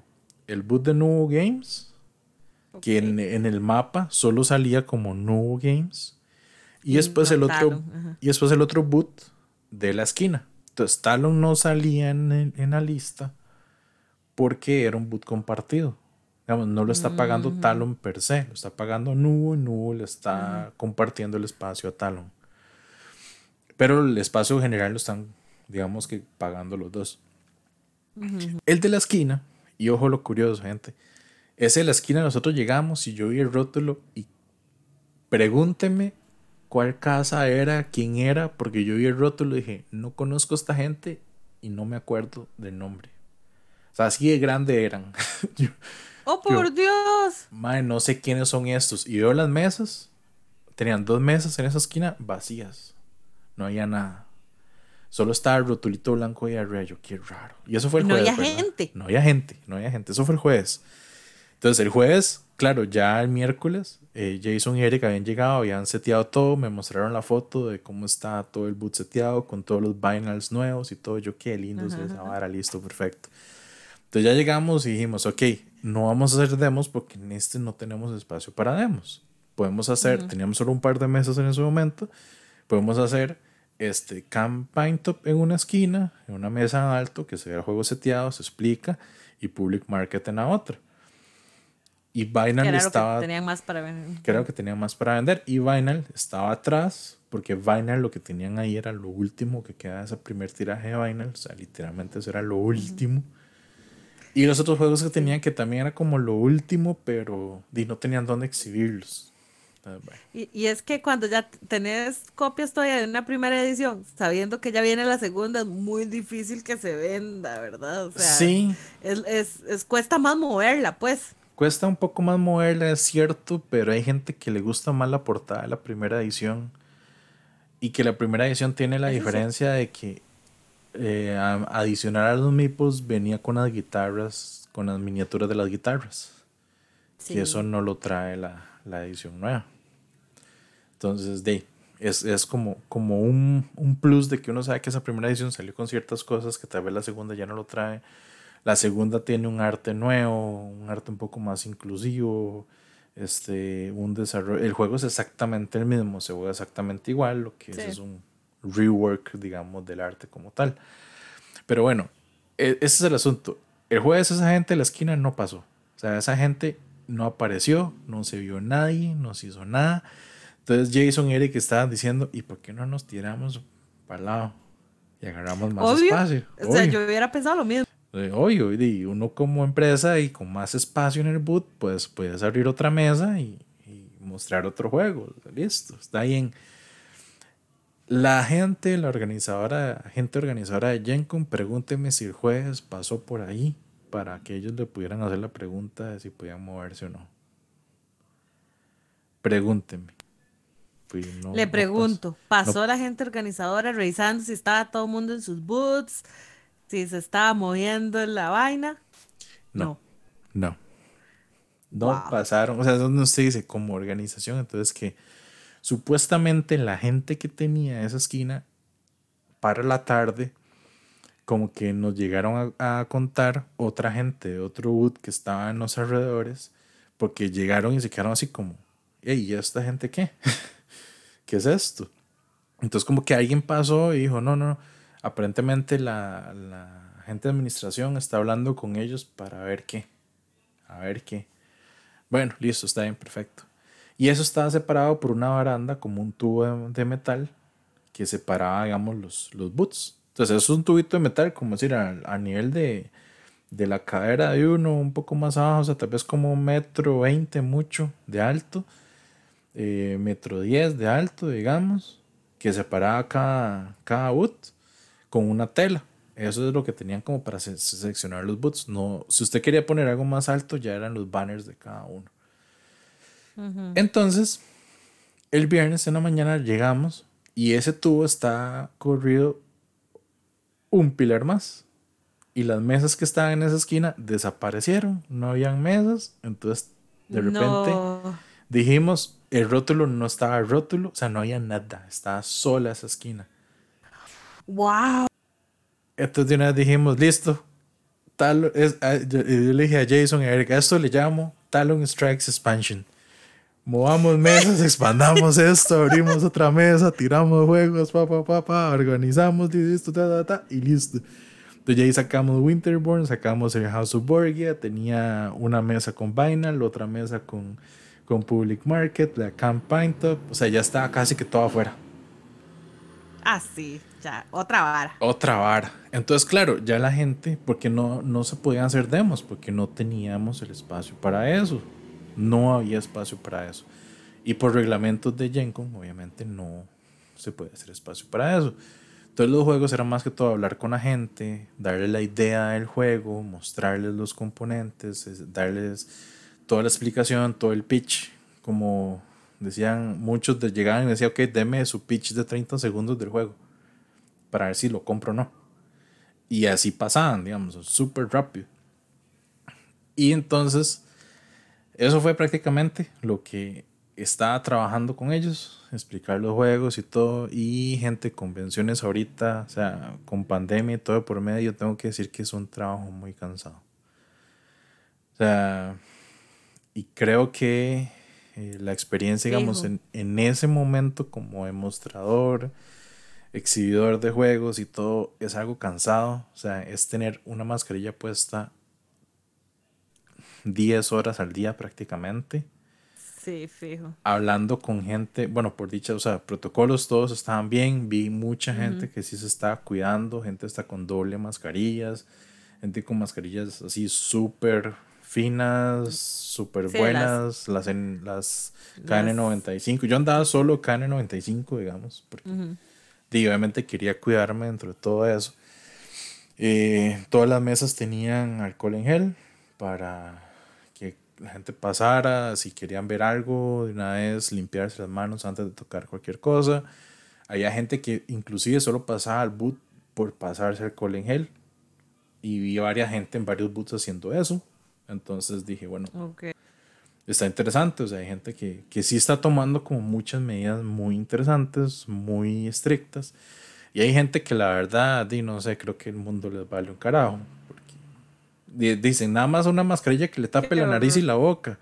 Y yo vi pasar a un mae que yo creo que lo que tenía de mascarilla era como una tanga, porque literalmente eso era la punta de la nariz y abajo, y abajo el labio y la boca, y solo eso, o sea, solo esos tres centímetros tapaba. Y yo, Ay, mae, por Dios, ¿cómo va a salir así a una convención? O sea, y ahí vuelvo a lo mismo, como la organización de GenCon, eh, desde los guardas de afuera, que solo se fijan que uno tenga el batch, dejaban pasar eso. O sea, no, hay gente que literalmente no era tanto mascarilla, era casi que un pañuelo lo que se ponían en la cara. Pero con que estuviera tapando la nariz y la boca, los dejaban pasar. Yo, madre, qué mal, pero bueno, ya obviamente uno atendiendo a la gente toma su distancia, toma sus cosas, pero sí estar hablando con la mascarilla, tratando de hablar como con fuerza para proyectar un poco la voz, para que la gente lo escuche, sin tener que acercarse mucho a la gente y todo, es muy cansado. A mí ya para el viernes las orejas no las aguantaba del dolor. quiero tener orejas. Yo quería tener orejas, o sea, no. Tanto así que para el domingo en la noche, la oreja derecha, digamos, arriba, se me estaba abriendo y la máscara, sí, sí ya me estaba sangrando un poco porque la tensión del coso y todo, yo no, no.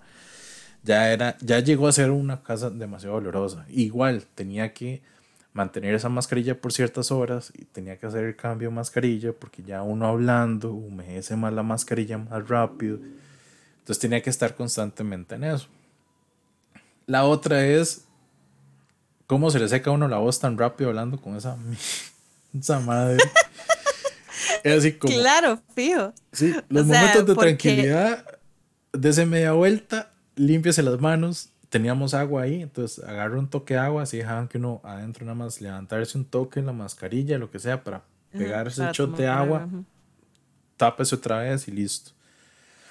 Este, indiferentemente del estatus de vacunación, solamente dejaban que si usted estuviera comiendo o masticando, que es lo mismo que hacen en los aviones, está comiendo, masticando algo, este, bueno, quiere ingerir algo o tomar algo, solo puede bajarse un toque la mascarilla para ingerirlo, volver a ponérsela y listo. Solo, mm, solo en esos toques lo dejan listo. Está bien, y no, no importa, está bien, porque digamos que no, no hay tanto contacto, por así decirlo. Eh, y a nivel de ventas, por, por, por. Sí, yo creo que a nivel de ventas en general, como exhibidor se, se vio interesante. Digamos, eh, yo no me sé los números de todo, eso sí, fijo, no me sé números. Sí, no. Pero sí puedo Pero te das una idea de cómo se, se movía la cosa. Ajá. Eh, y viéndolo desde una editorial pequeña, ¿verdad? O sea, cuando hablamos pequeño es, o sea, son Eric y Jason. Nada más, y llevan por lo menos como cinco años en esto, trabajando, y no es que sacan tres juegos al año, o sea, han ido de uno a dos juegos al año, o sea, ahí más o menos se han movido poco a poco.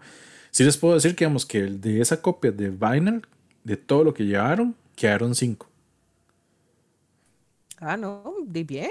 O sea, lograron venderlo. Exacto. El segundo más vendido fue el, el, Public Market. Y el tercer más vendido fue el Campaign Top. Listo, perfecto. O sea, el Campaign Digamos que yo, a mí me sorprendió, digamos, yo demostré mucho Campaign Top, digamos, eh, se lo expliqué a mucha gente y me pareció curioso en eso que yo el jueves le expliqué a cierta gente, el viernes le expliqué a cierta gente, muchos eran como es que apenas venimos llegando, vamos a seguir viendo, porque obviamente es una empresa pequeña, pero quieren ir a ver qué más hay en la convención. Y tomando en cuenta que las grandes no estaban, este GenCon estuvo muy lleno de muchas editoriales indie o muchas editoriales pequeñas que van creciendo dentro de ese ambiente. Entonces, claro, se veían muchas cosas muy interesantes porque eran gente pequeña que están tratando como de salir adelante. Y muchos, literalmente muchos regresaron el sábado o el domingo, que yo ya los había visto, diciendo, ok, vengo por el juego, vengo por esto, vengo a llevármelo una vez. Hubo un momento uh. el, entre el sábado y el viernes que fue una locura, que fue como una hora en que llegaron y se fueron como cuatro vinyls seguidos, cinco campaign tops y tres public markets, así como que la gente llegaba. Es más, había un momento que yo llegué y, me dicen, ok, quiero llevarme el juego, listo, voy, lo empaco, se lo voy a entregar, Jason cobra. Veo la gente atrás que estaba como medio viendo lo que yo había explicado, se los vuelvo a explicar listo, me lo llevo, voy empacando y lo que voy entregando, ya venía otro pedirme otra copia. O sea, empaqué como cuatro juegos así seguidos. bien, bien, bien. bien, bien. Claro, Jason está así como, buen trabajo. Está, está haciendo la tarea bien, está explicando bien el juego y la gente se lo está llevando y están felices. No, no fue una pelada decirle a este madre que le dábamos hospedaje y entrada. Exacto. Pero bueno, obviamente había momentos, y ahora sí voy del otro lado de, la convención, había momentos en que se notaba que eran muy tranquilos y que había poca gente. Entonces, en los momentos tranquilos, eran momentos donde yo aprovechaba y me decían, Andy, no, tranquilo, no hay nadie, estamos los dos aquí, porque obviamente entre Eric y Jason siempre había una vez los dos en el boot, y vaya, compré algo. En el boot también yo estaba trabajando con Casey de Bring in the Jar esa es la cuenta de ella en Instagram. Entonces los dos estábamos dándonos, rotándonos los juegos también en lo que explicábamos. Y a veces si ella se iba a buscar algo, este, donde regresaba, yo ya me iba a buscar algo. Y regresaba. Entonces en eso nos movimos. Casi que todo el... el, buscar algo, ya vieron la foto, ¿verdad? Sí, buscar algo era buscar, buscar alguillo. Buscar alguillo. Exacto. Entonces aquí es donde está la parte entretenida de el punto de vista como, como jugón y como comprador. Consumidor de juegos, perdón. Ajá. Este Gencon comparado al Gencon 50 está bien, no está en las empresas grandes, pero me encantó un montón. Porque, gente, usted no sabe lo fácil que era literalmente moverse de un lado al otro de ese, de ese exhibit hall sin tener que chocar con nadie, sin tener que andar caminando hombro contra hombro con otra gente, sin tener que pasar diciendo permiso, permiso, excuse me cada 3, 5 segundos. 3 segundos. sin tener que llegar a un boot y tragarse una fila de 10 minutos o más. Para ver si queda la copia que usted quería. Exacto. Si queda la copia primero y segundo, tal vez llevar un demo del juego. O tal vez escuchar la explicación de alguien. Mientras hacía eh, alguien más para poder seguir porque ya es tarde y no, no he llegado al, otro punto. Y no he llegado al otro lado y me hace falta pasar por el pasillo del 17 no sé qué porque ahí está tal otra cosa. Y, o sea, en los momentos en los que yo me iba a buscar algo, era literalmente 20 minutos, media hora, que yo nada más salía, llegaba a donde ocupaba ir. Este, ¿Tienen tal copia? Sí, tome, listo, compro, me devuelvo. Ya tenía todo. El, tal vez el dato más curioso fue Ravensburger, que ese fue el boot que para mí me pareció que tal vez era el más, el más movido, porque era el que tenía como más novedades. Pero un montón. Pero un montón de novedades. y por eso ahí el, el boot, el loot de lo que me traje, me traje un montón de lo de ellos. Que, que tenían más novedades. No, jamás. Entonces, ojo el, ojo, ¿No nos dimos cuenta? El jueves. Voy, voy el jueves como a las cuatro y media. Ya casi no había nada de gente. Entonces dije, voy a ir a darme la vuelta. Pero Red Burger estaba literalmente detrás de nosotros. Era nada más darme la vuelta. Literal. Llegué le, quedó así como. ahí a la vuelta, literal. Llegué, hago fila, que era una persona, lo que había fila. Llegó a la caja y pregunto: ¿El gárgolas? No, por hoy se agotó. Diablos. Ok, o sea, por hoy. O sea, mañana tienen. Sí, sí, mañana hay más, pero ya las copias de hoy ya se agotaron. Porque eso es otro que esos hacen ellos. O sea, calculan las copias por día y si ese día se venden todas, muchas empresas hacen eso. Este, Dice, vendieron ese día. Las grandes, especialmente, porque tienen esa facilidad de que si no, dilo, se siguen distribuyendo a tiendas. O sea. Sí, sí, sí, sí. entonces digo, ok, el Order no, también se agotó. El Alien, también se agotó. El, de Loki, la expansión de Villainous, también se agotó. Agotá. Yo, man, no hay nada. no les, ¿Qué le quedaba? O sea, ¿qué, les quedaba? Literal, en serio. estoy preguntando. Literalmente tenían este, el Princess Bride el de Tacoel, los Ecos y otros más de ellos como el Labyrinth y otros más ahí que tenían, era lo que les quedaba. Y yo, ok, mañana tienen entonces, sí, ok, mañana vengo temprano. Voy y le digo a Eric, esta gente, ah, no, porque ese, el primer día recogí lo de Pandasaurus porque eso era preorden. Entonces, ya había comprado ah, el juego aquí, llegaba ya a recoger nada más. Perfecto. Ese día conocí a Dani. Es una belleza. Es, esa, modalidad de pre-order antes de ir a recogerme, es una belleza. Es una belleza. Ese día conocí a Dani, la de Pandasaurus. Súper buena persona. Rajado. La encargada de mercadeo. La encargada de mercadeo, que fue la que nos hizo el saludo de diciembre, que ustedes la escucharon en el podcast de diciembre. Ajá. Este. Ese día nada más fue recoger eso. En Burger me pasó eso. Entonces Eric me dijo, no, pero lo que usted busca son esto y eso. Bueno, que esos creo que sí están en Target. Entonces él tenía la aplicación de Target. Entonces me cualquier cosa. Pasamos por un Target de vuelta al, hotel. Y yo los puedo apartar de una vez en el app. Y los buscamos. Y ok, perfecto. Se pone a ver y me dice, el de Alien está agotado en todos los targets aquí en la redonda, solo está el de gárgolas. Y yo no. Pues, el viernes temprano apenas va a abrir esta vara, me voy a hacer vuelta, a hacer fila y ya. sí, más fácil. Es más fácil. Entonces, el viernes, obviamente, no que abren, no voy a ver mucha gente, me voy a hacer fila. Literalmente era la fila de cinco personas lo que hice. O sea, no fue nada. Tranquilo. Súper tranquilo. Llego y entonces digo, ok, un Gárgolas, un Alien, el de Loki, los Ecos y el Horrified. Y me dice, ah, no, es que el Horrified lo vamos a vender en la tarde. Ah. ¿Cómo? ¿Cómo? Si es que para rendir las, cort las, las, las, copias hasta mediodía. No sea, Lolo. Y yo, ok, entonces a mediodía lo venden. Sí, ok, entonces vengo a mediodía. Listo, perfecto. Me llevo eso, me voy. Ya. Sí, sí, si no se lo llevaba, capaz que no lo encontraba eh, cuando iba a mediodía. Me llevo todo eso, ya me voy, listo. Cuando estaba ahí, me, me pregunta Casey, pero Lorified, le cuento la misma historia que no lo tenían a la venta ahorita, que seguro una tarde, pero no me dijeron a qué hora. Al rato ella se fue a dar la vuelta y fue a preguntar y ya ahí fue donde dijeron que a mediodía. Perfecto. Entonces ya los dos estábamos así como, de hecho, los cuatro en el boot estábamos así. Casey, le damos el efectivo. Ay, no, ellos no aceptan efectivo. No importa, yo le doy el efectivo a usted, usted compra con la tarjeta, pero yo le doy el efectivo y nos compra los cuatro Horrified de una vez a todos. Genial. Y hace ya, voy a ver va pregunta para ver cómo está la vara.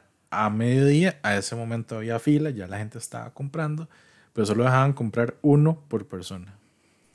No. Entonces se regresa a ella y me dice, no hay nada de fila, vaya, cómprelo. Entonces yo le dije a Eric, si quiere usted, dile, si quiere usted lo compra primero y después voy yo.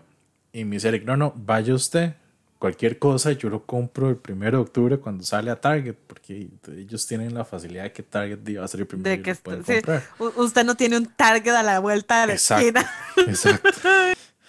Entonces me voy, veo la fila, igual como seis personas. Hago la fila, me meto ahí, ta, ta, ta. Y entonces está la chavala de Ravensburger en la esquina que está controlando la fila y la veo que está contando. 9, 10, 11, me voy a ver a mí 12. Ok, hasta aquí tengo Horrified.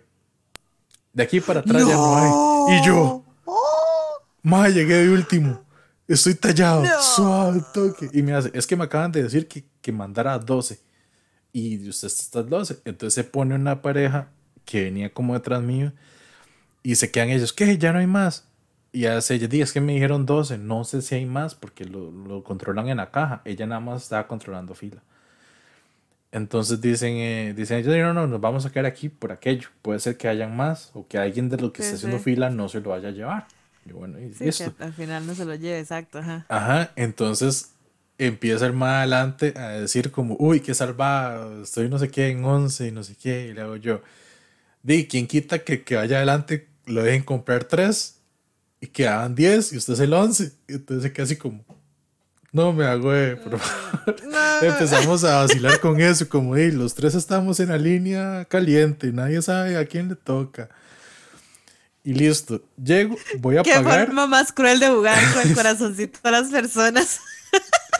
De, pero es parte como de la vacilada que están. Sí, ahí sí, obvio, obvio, obvio.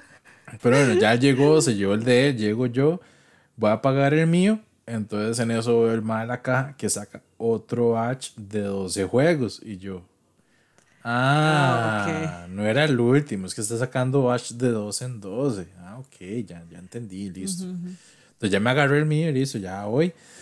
Entonces Eric me empieza a, a, molestar de que, ve, de que esos son los amigos, que yo sí fue por el juego, que él lo quería, que él no pudo conseguirlo, que no sé qué, no sé cuánto.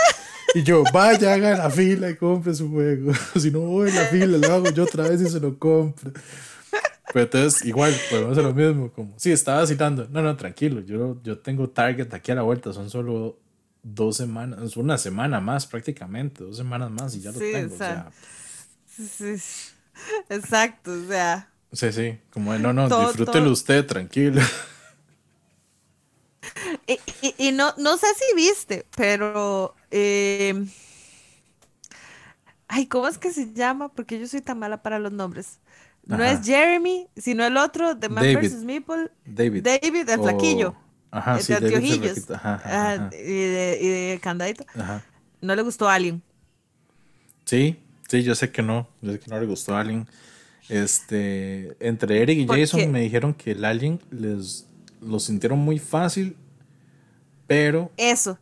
Precisamente mi comentario que te dije que vi era por eso, porque era demasiado sencillo de ganar y esperaba, la gente creía que iba a ser un poco más difícil que Horrified y más bien más simple, parece ser más introductorio que Horrified. Pero el juego tiene una variante, que es la variante de Ash, que la variante Ash es la que le sube el nivel al juego.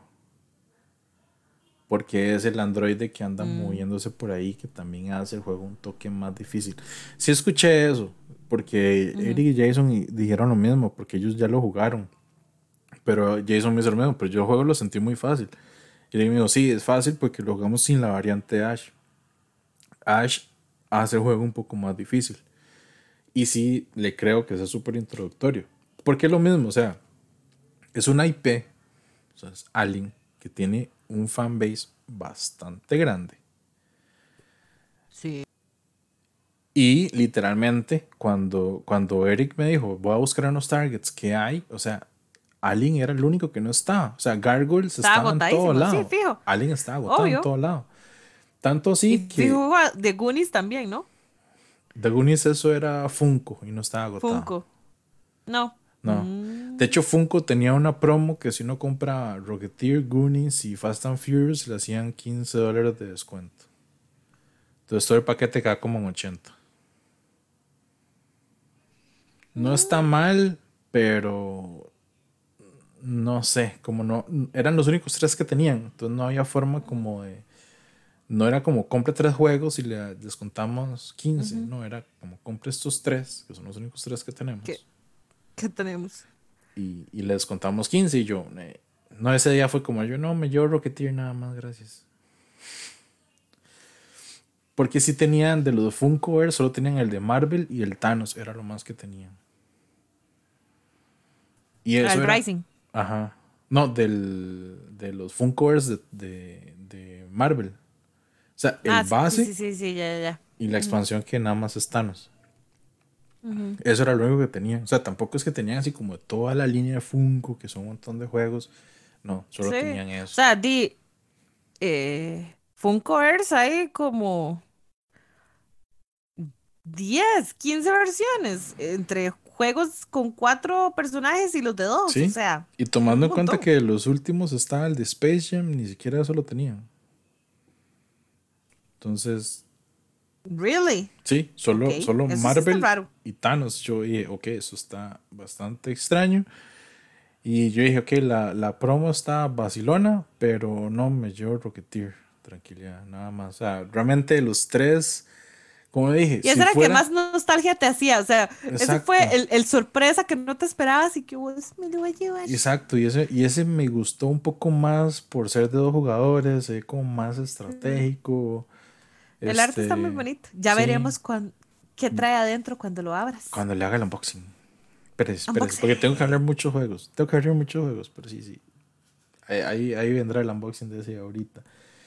Este, y el de Fast and Furious era como decir, si había una buena promoción, muy probablemente me lo llevaba, pero si era una muy buena mm. promoción.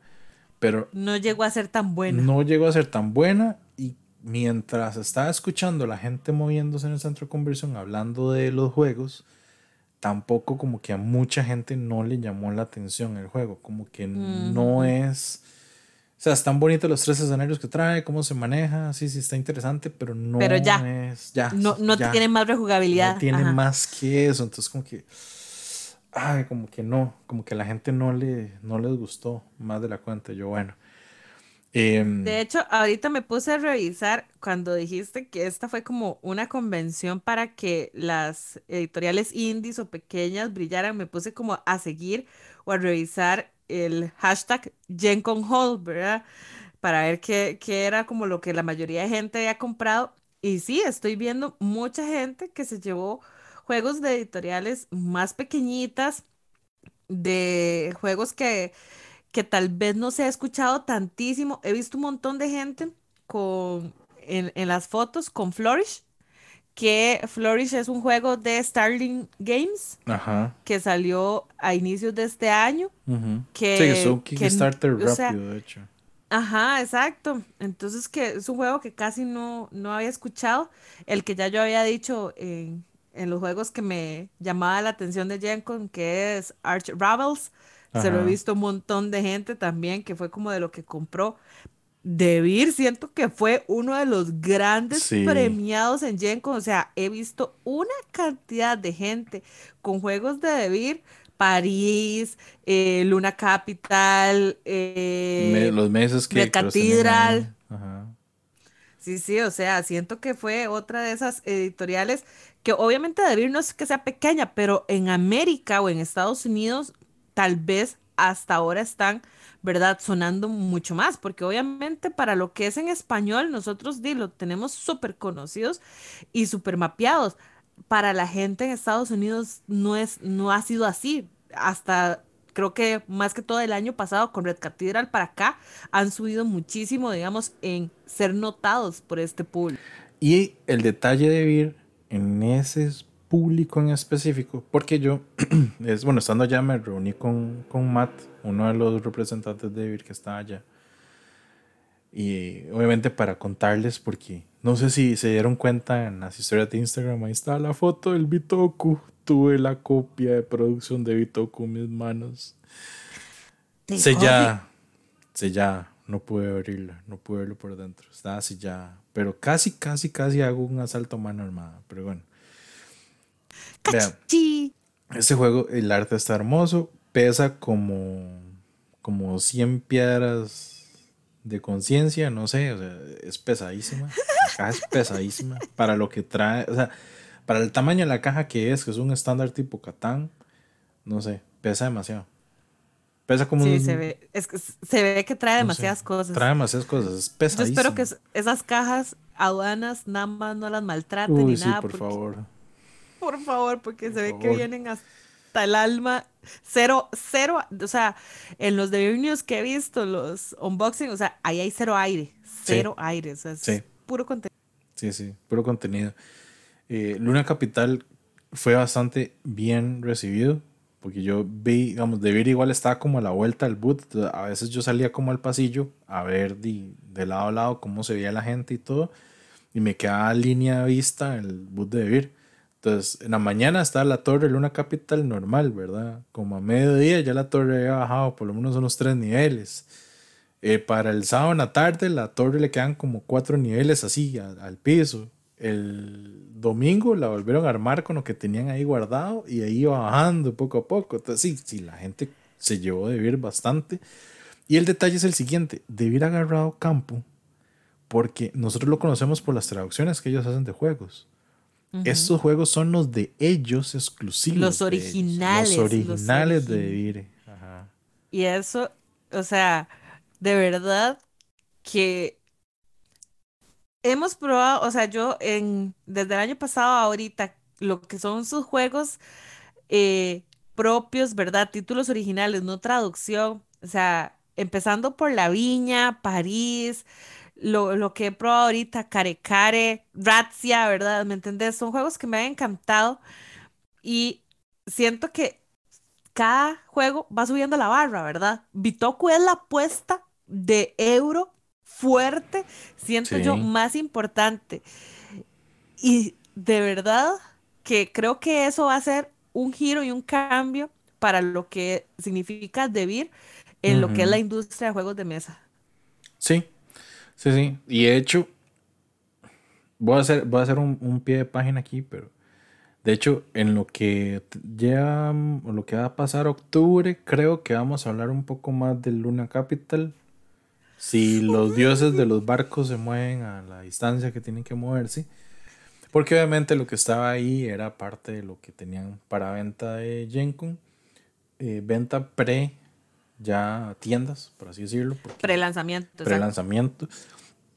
Pero sí esperamos que el lanzamiento sea por lo menos, ojalá, en el transcurso de este mes. Pero igual, es un juego de que hablar. Yo lo vi allá Esa caja está hermosa, todos los componentes, todo se ve chivísima. El, hype es alto. El hype, es, alto.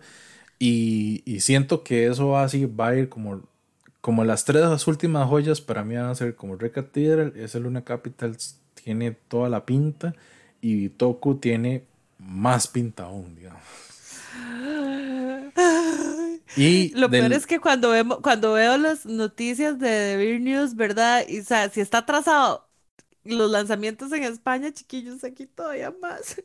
Sí, y, y le voy a decir lo que Matt me contó del juego de Itogu, que eso levanta más el hype. Es un worker placement. También es un dice placement. Sí. Con pintas muy parecidas a el Ganges. Ajá. Y de hecho, la introducción que él me dijo es: si has jugado Marco Polo 2, tienes una muy buena noción de las mecánicas de este juego.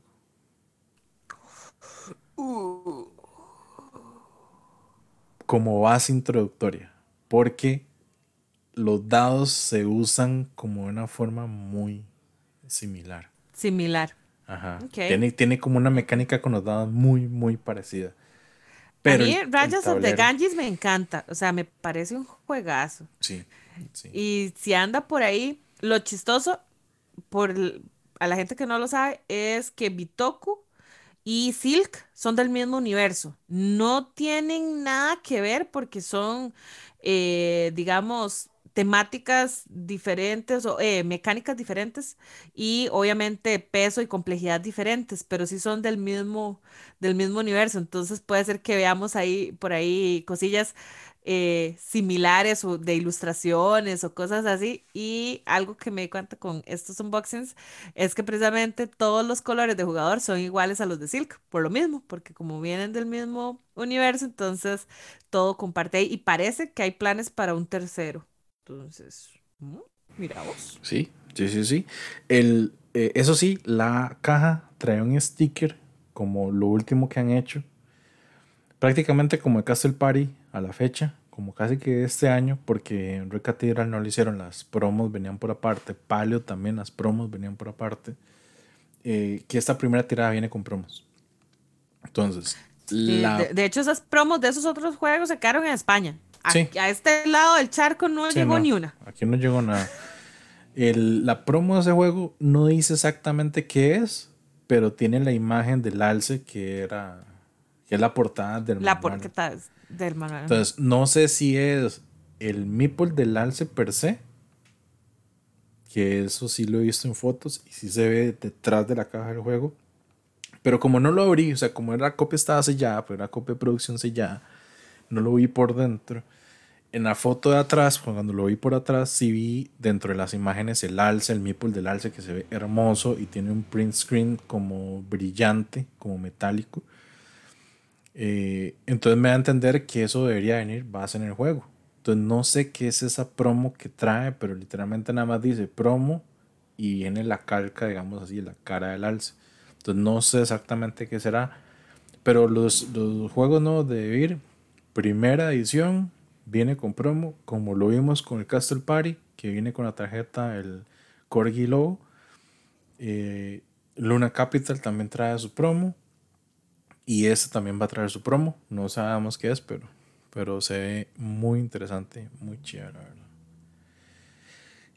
Algo que vi en los foros de Board Game Geek, porque obviamente va, va a pasar, y fue que alguien ponía como, realmente vale el hype del juego, ¿verdad? De, de Bitoku. A lo que contesta David o David Turksi, que es el diseñador de juegos como Anachrony, Cerebria, Coloma, Florence, eh, Kitchen Rush, el modo solitario.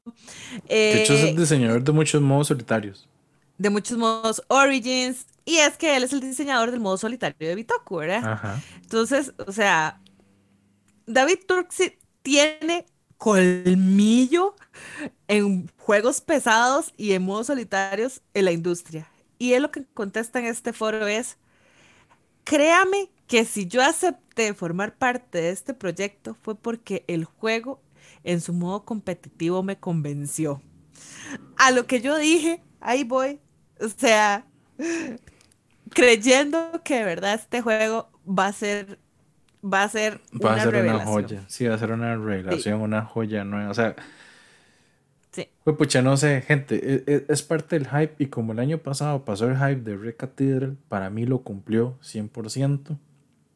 Ahorita el hype está en Luna Capital y Toku, que siento que se mantiene vivo, o sea, no, no creo que eso baje y no creo que, no creo que lleguen a decepcionar, pero bueno, eso creo que lo vamos a hablar ya cuando, cuando estén más cerca y ya tengamos más, más información, pero bueno. Debir sí, siento que como dices, los halls de la gente, Debir estuvo bastante presente ahí. Es curioso porque sí, varias gente que atendí eh, explicándole los juegos de, de, Talon, muchos me llegaron con esa misma idea de los indies. Como que ellos dicen, ah, sí, yo sé que Gencon tiene presencia de los grandes, pero a mí me gusta venir a Gencon para buscar esos juegos indies, esos juegos pequeños. Es que son joyitas que mucha gente no, no, las conoce, ¿verdad? O, ok, Talon ha tenido sus ya sus varios años y sus varios proyectos, pero igual sigue teniendo un número muy, ¿verdad? Muy al límite en lo que es de backers, o sea, llegan a la meta y demás, pero no dan ese salto, ¿verdad? Abismal que de pronto ponen eh, en el mapa mucho más fuerte, como decirte un Flatout Games con Cálico que estalló, o sea, el gatito en la portada Ahora, hizo que Flatout Games brincara. Detalle, detalle curioso. Public Market es diseñado por el grupo de Flat Out Games. Entonces, ellos diseñaron Public Market que agarró Talon y lo publicó.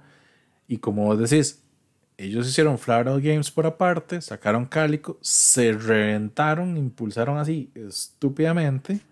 Y es que Public Market fue primero. Si hubiera sido diferente, creo que otro gallo cantaría, ¿verdad? Pero ese es el punto. Como lo tiene una empresa indie, todavía la gente no lo conoce. Y para mí, Public Market es un juegazo. O sea, ese vamos a hablarlo entre los próximos meses porque por espacio no me, no, me lo pude traer.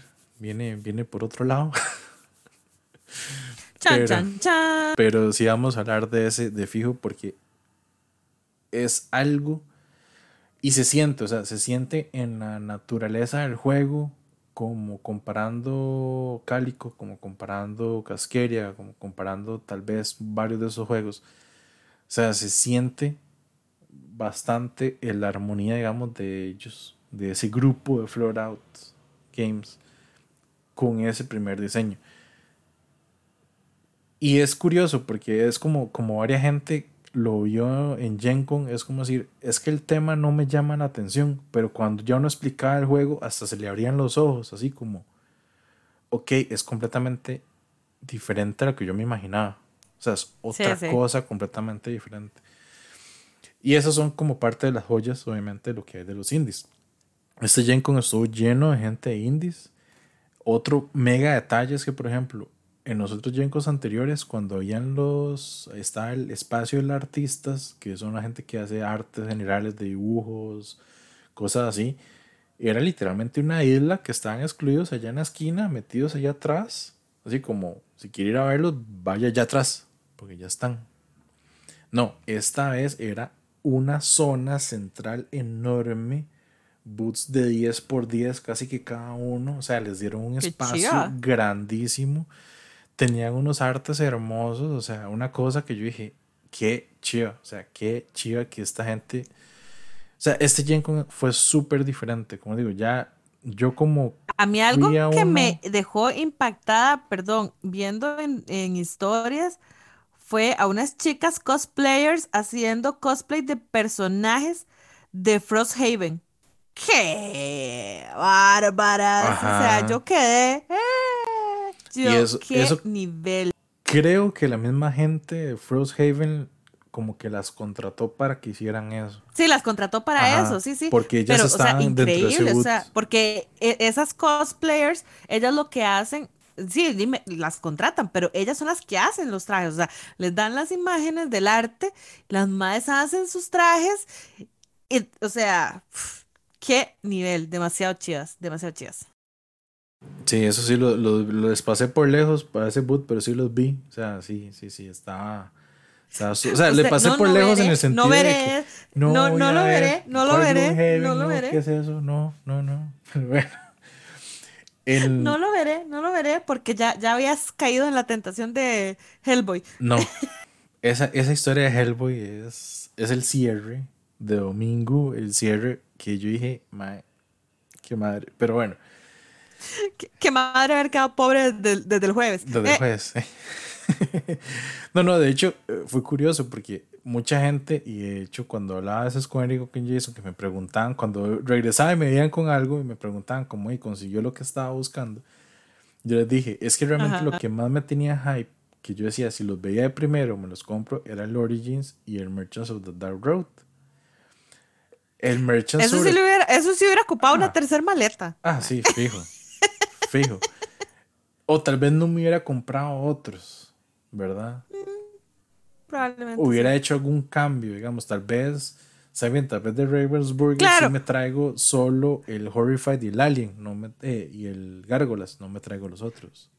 Es, que eso es lo que le iba a decir. O sea, es que si se traía uno de esos, mínimo dos juegos se tenían que quedar afuera. Exacto. Por, cada uno de ellos, por la, por la caja, ¿verdad? Por la caja, sí, sí, sí, sí. Completamente de acuerdo. Y obviamente, este, dentro de todos esos momentos, muchas cosas como, como jugador y como coleccionista y todo, fue muy chiva tener ese espacio de que uno podía caminar tranquilo, llegar de lado a lado del exhibit hall como si nada. Eh, el momento que fui un toque a Warhammer a ver las pinturas de, de cita que tenían, literalmente fue así como, eh, ok, ahí está el rack. Eh, escoja lo que quiere. Y yo, man, no hay nadie aquí. O sea, literalmente me quedé viendo las pinturas. Y yo, ah, bueno, quiero esta, esta, esta, esta. Agarré una cajita, ta, ta, dime yo esto. Y ya, o sea, y inmediato, yo, ma, qué, qué rico, literalmente manejarse comprar así. así. Y comprar así. O sea, y Dice Tower, yo llegué, yo, ah, mira esa Dice Tower. Y vi a Mike. Eh, a Mike Dalicio y estaba Tom y les digo yo, hey, ¿me puedo tomar una foto con ustedes? Sí, claro, pa, foto de una vez. Y todo eso, todas esas son las promos de Ice Tower y está vacío, o sea, nada más pasa y yo, ah, mira, este juego lo tengo, hay promo, este juego lo tengo, hay promo, este juego lo tengo, hay promo, venga, pa, pa, y, y así me llegan las promos. Y, y, así se fue de 50 dólares. Y así me fui también, va, tome otro golpe. Y va, claro. Otro golazo. Ah, porque uno empieza, ah, sí, ay, 5 dólares esta promo. Ah, sí, sí, sí, 5 dólares esta promo. El problema es que uno no las va sumando hasta que llega a pagar. Y sí, y, y, y cuánto es, y qué quebré, y cómo es el asunto. Sí. No, pero a mí Tom me dijo que me regalaba la foto. Sí, eh, le regalé la foto, no las promos. muchos, muchos boots estaban así. De hecho, ojo, dato curioso. Em, como tenemos al frente de Renegade, lo que estaban lanzando eran los deck builders, que eran lo que tenían de frente, ¿verdad? El deck builder de Power Rangers, de G.I. Joe y ah, de Transformers. Ah, ok, sí, sí. Los deck builder games. O sea, las, las, IPs a las que les van a sacar el jugo de aquí a dos años más. Ajá, por más de los juegos de RPG y todo, no, ahí estaban los deck builders. Entonces, el jueves, ¿verdad? Tenían esa torre de G.I. Joe y esa torre de Transformers. Yo veía el de Transformers y hacía así como, más que son deck builder, pero es de Transformers.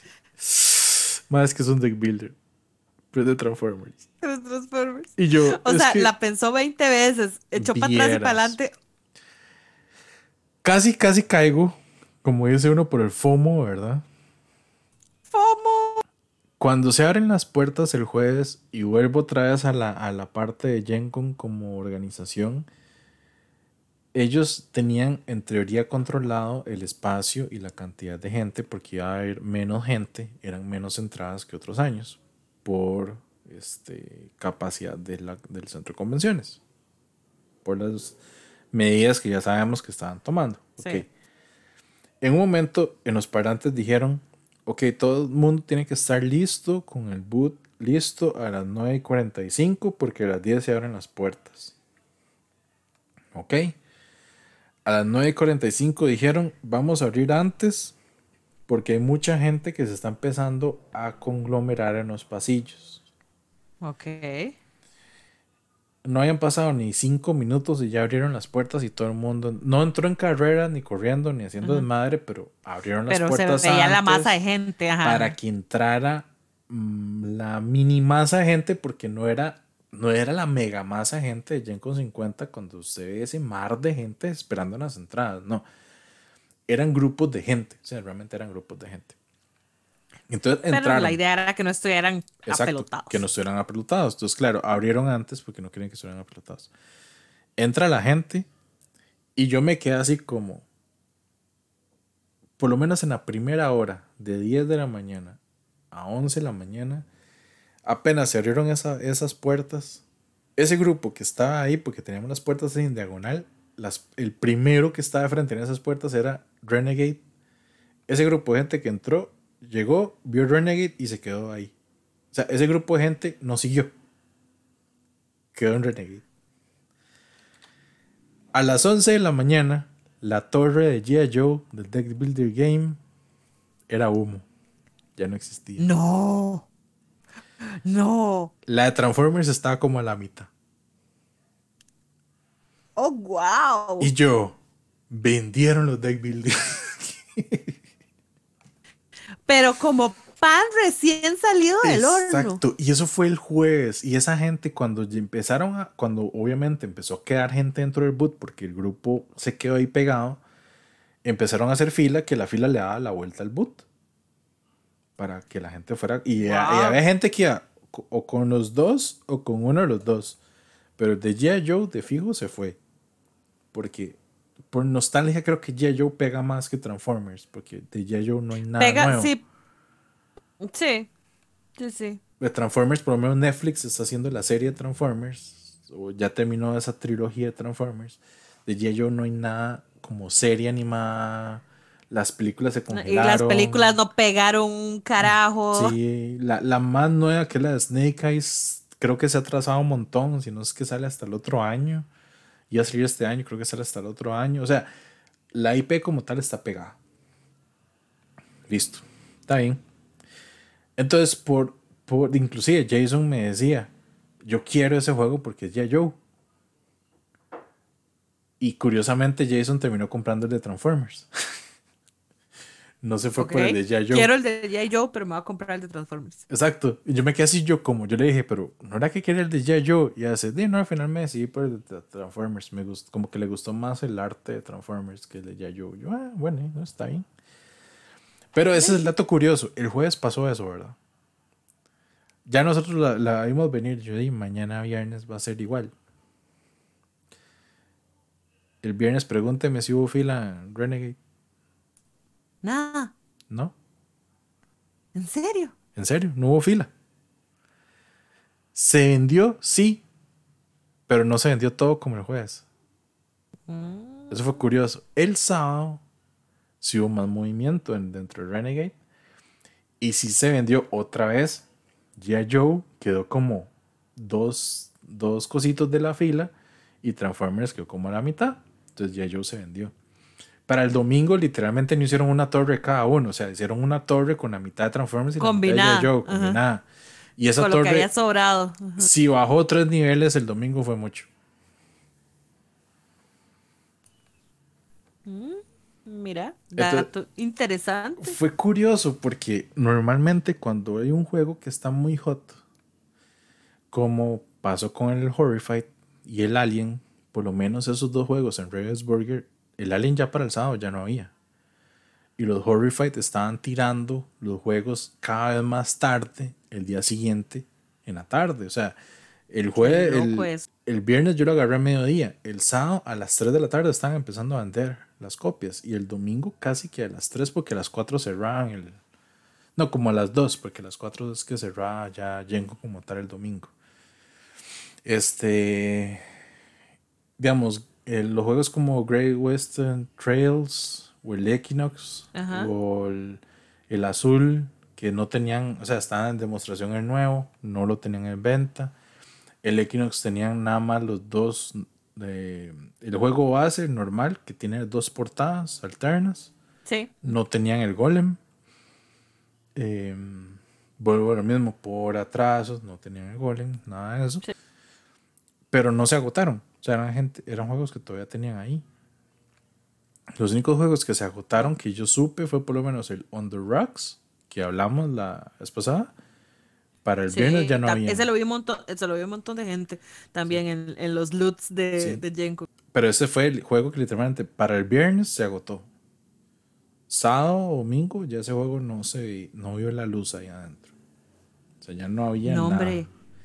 Bueno, después de lo que les costó a esa pobre gente sacar el juego por crowdfunding, y que se lo agarrara 20th Century Games y que se les vendiera en GenCon, siento que es un buen augurio. Sí, es un buen augurio. La otra es el stock, porque no sabemos qué tanto stock tenían. Porque para que se le fuera para el viernes puede ser que no tenían tanto stock. Algo parecido le, había pasado, le pasó a Pandasaurus, digamos. El, el jueves que yo pasé por ahí, cuando retiré los juegos de pre-order, tenían un montón de juegos. Eh, creo que Tammany Hall, creo que era el único que vi como una copia en la tarde y después no lo volví a ver.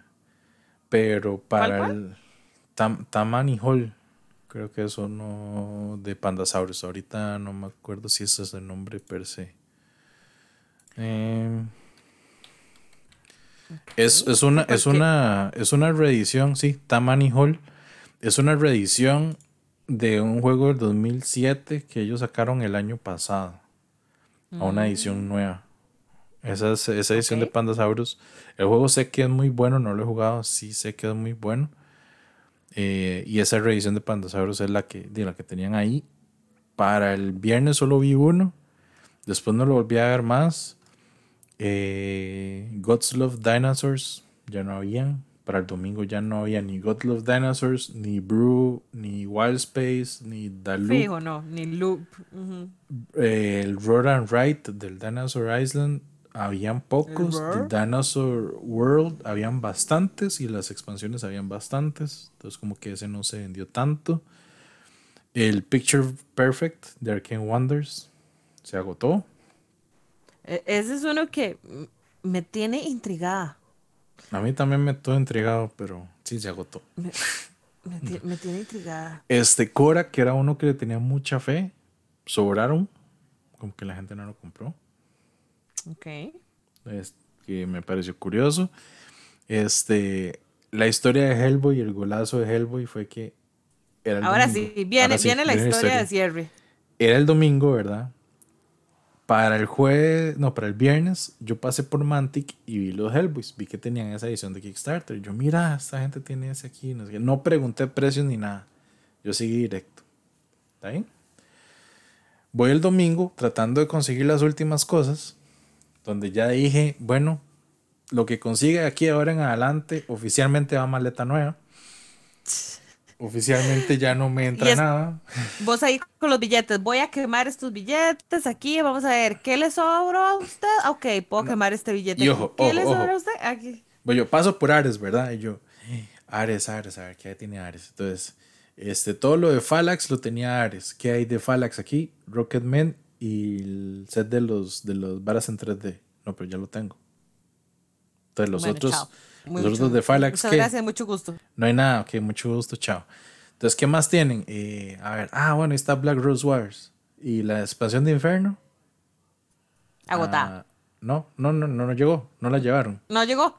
No. Ok, en barco en China, ajá. En barco en China. Entonces, bueno, solo ahí base, ok, listo. Bueno, y Ares, me decepcionaste, voy para otro lado.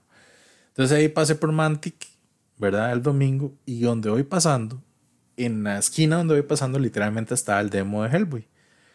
Y el Maya estaba solo, no tenía nadie en la mesa.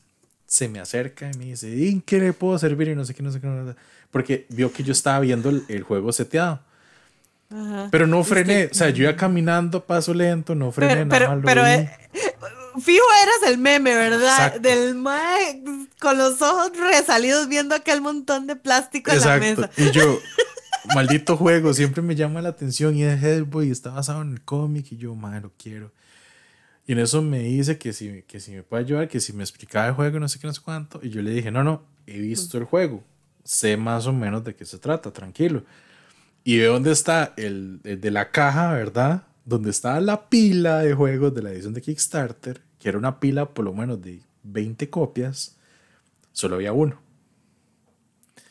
Entonces, nada más le digo, ok, pero nada más quería saber, por saber, por saber nada más.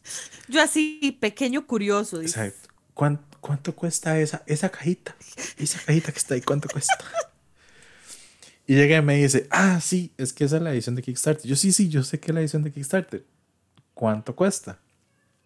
Solo por saber. por saber. Pues yo es un juego muy grande, muy pesado, una caja tipo Gloomhaven, una cosa enorme. Ya, ya vieron el unboxing, ya lo hice, o sea, es, enorme. Una cosa grande. Una cosa grande, gema, ¿verdad? Y yo dije, esa vara es pesadísima. Y desde que lo había visto hace como dos años en Guate, antes de pandemia, a principios del 2020, que lo había visto en Guatemala, que en el sótano lo estaban vendiendo como, salía como en 220 dólares. Y aún así yo dije, madre, me sale súper bien de precio comprarlo ahí que conseguirlo en eBay carísimo y mandarlo a traer. Me sale más barato comprarlo aquí, aunque lo esté pagando sobre precio, y llevármelo a Costa Rica. E, Porque es, es un, menos que los impuestos. Era menos que los impuestos. Sí, era menos que pagar los impuestos. Pero bueno, el juego en Kickstarter cuesta 135 dólares. Esa edición, ese, ese proyecto en ese momento, porque estamos hablando del 2018, ¿verdad? En ese momento.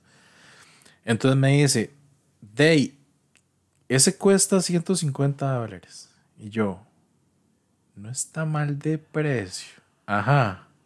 Ajá. De las copias que hicimos de Kickstarter que teníamos para vender en convención, ese es el último. O sea, ya, ya nos quedamos sin copias. Esto es lo último, este es el último que hay. Y lo estamos dando con estas dos miniaturas de regalía que eran las dos resinas de, de, para, para adicionarle al juego. Y yo, 150, sí. Me llega la que me trajo, démela. Yo, es la última copia que Acepta tarjeta de crédito. El mae pagando llorando en la caja. Qué lindo que está, muchas gracias. Ahora que cierro las cuatro cupas ayuda para guardar cajas, yo le ayudo. y me descuenta 5 pesos. Aunque sea 5 dólares, no importa. Qué bien que está. Digamos que es donde digo, ok, si el juego lo querías de hace tanto, pues realmente lo querías de hace tanto, y conseguirlo, en eh, la edición de Kickstarter en la convención a un precio razonable, porque la misma gente lo está vendiendo, y esta misma mamá me dijo, esto el MSRP de estos son como 220 dólares, 230 dólares. Yo sí, yo entiendo que eso es lo que cuesta. Ya sé, y lo estamos dejando en 150 con esas dos figuras. Que si uno las busca ahorita para comprar en la caja, cada figura cuesta como 12 libras. Porque para peores, no son ni siquiera Estados Unidos. Esa gente vende en libras. No, esa gente son de UK. los ojos.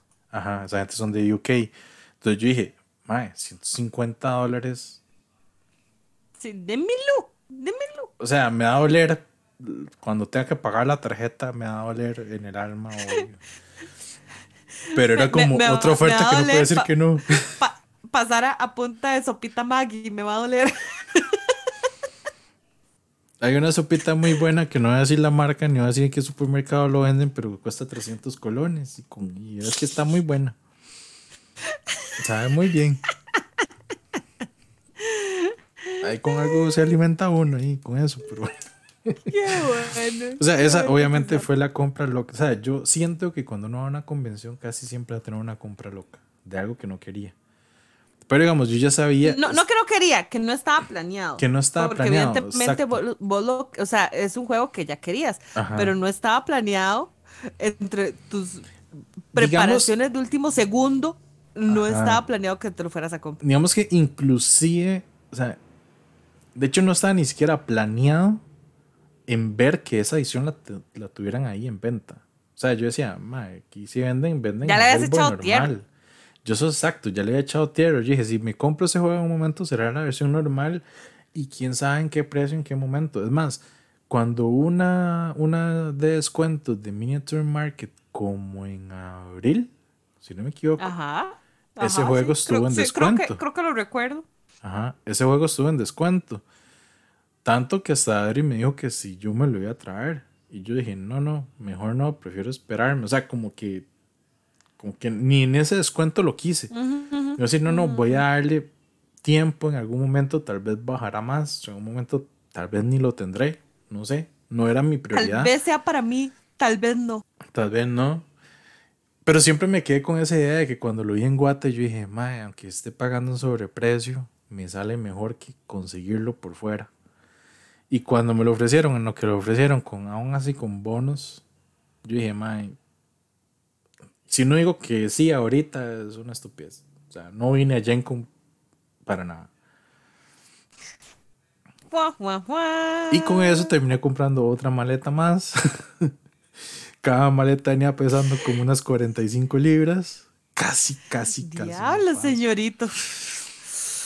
Y porque le sacó todo el, todo el cartón que pudo a un montón de cosas. A un montón de cosas, sí, que le saqué. Y aún así, curiosamente es otra cosa. Curiosamente los juegos de ahora, muchos no tienen tanto cartón. Entonces yo dije, mae, ¿y todo este cartón qué? O sea, ¿dónde me ahorro ese peso? Inclusive el polis que me traje de vivir, yo lo sentí y dije, este juego está pesado. Debe ser un troquel. Un troquel. Pero ahora cuando haga el unboxing les voy a enseñar literalmente cuál troquel. El, el tablero. el tablero es como el de Smartphone Inc. Es un tablero de doble capa. Sea Lolo. Y sí, no, no había forma de quitarse ese peso. yo, la, yo la abrí y yo dije, ah, así se queda. ¿Qué le voy a quitar? ¿De qué le voy a quitar? O sea, como un troquel pequeño y ya. El resto eran las fichas y todo. O sea, no trae nada así como. Eh, ok, ¿de dónde me libero peso? O sea, no. Y, por, por ejemplo, si hubiera sido un Bitoku, sí, el Bitoku fijo, quién sabe cuánto troquel trae ese juego. Ah, sí, sí, viera. O sea, sí. Y, no hubiera podido hacer ese desmadre que hizo con Horrified, porque es el. Mae, le hubiera dado pánico querer destroquelar eso y que se le pierda algo. Fijo es que todavía el Horrified, uno dice, madre, sí, es, un poquito de cartón que destroquelaste y está muy difícil que se vaya a perder algo. Pero madre, Bitoku, eh, no, jamás. No, no, se hubiera arriesgado. Usted no se hubiera arriesgado nunca en la vida. Sí, no, no creo. No, no creo que lo hubiera hecho, la verdad. Tenés toda la razón, no creo que lo hubiera hecho. Tendría que haber tenido las bolsitas para separar todo y hacerlo. Sí. O sea, exacto, hacer realmente de una vez todo guardado para que no pasara. Sí, porque por ejemplo, los Horrified, bueno, yo les mostré cómo venía adentro todo, porque es troquel todo. Y era el único que realmente tenía un montón de troquel. Porque, bueno, no todos los otros para este momento, no sé si todos los otros ya han visto los unboxings o no, pero no todos tenían troquel, o el troquel era una cositica, digamos. Tanto así que yo digo, está bien, lo voy a estroquelear porque la caja es pequeña, entra ahí, no se va a perder, pero a diferencia de peso no va a hacer nada. Entonces, ahí, ahí, más o menos. al final, exacto. Al final tengo que decir dos cosas de GenCon 2021. Primero, me gustó un montón por eso, como dije, o sea, había poca gente. Es más, en el reporte que estoy viendo de GenCon ahorita, supuestamente hubo una atención única de 35 mil personas. Cuando normalmente se espera unas 75 mil personas. Estamos hablando que una reducción bastante, bastante mejorable.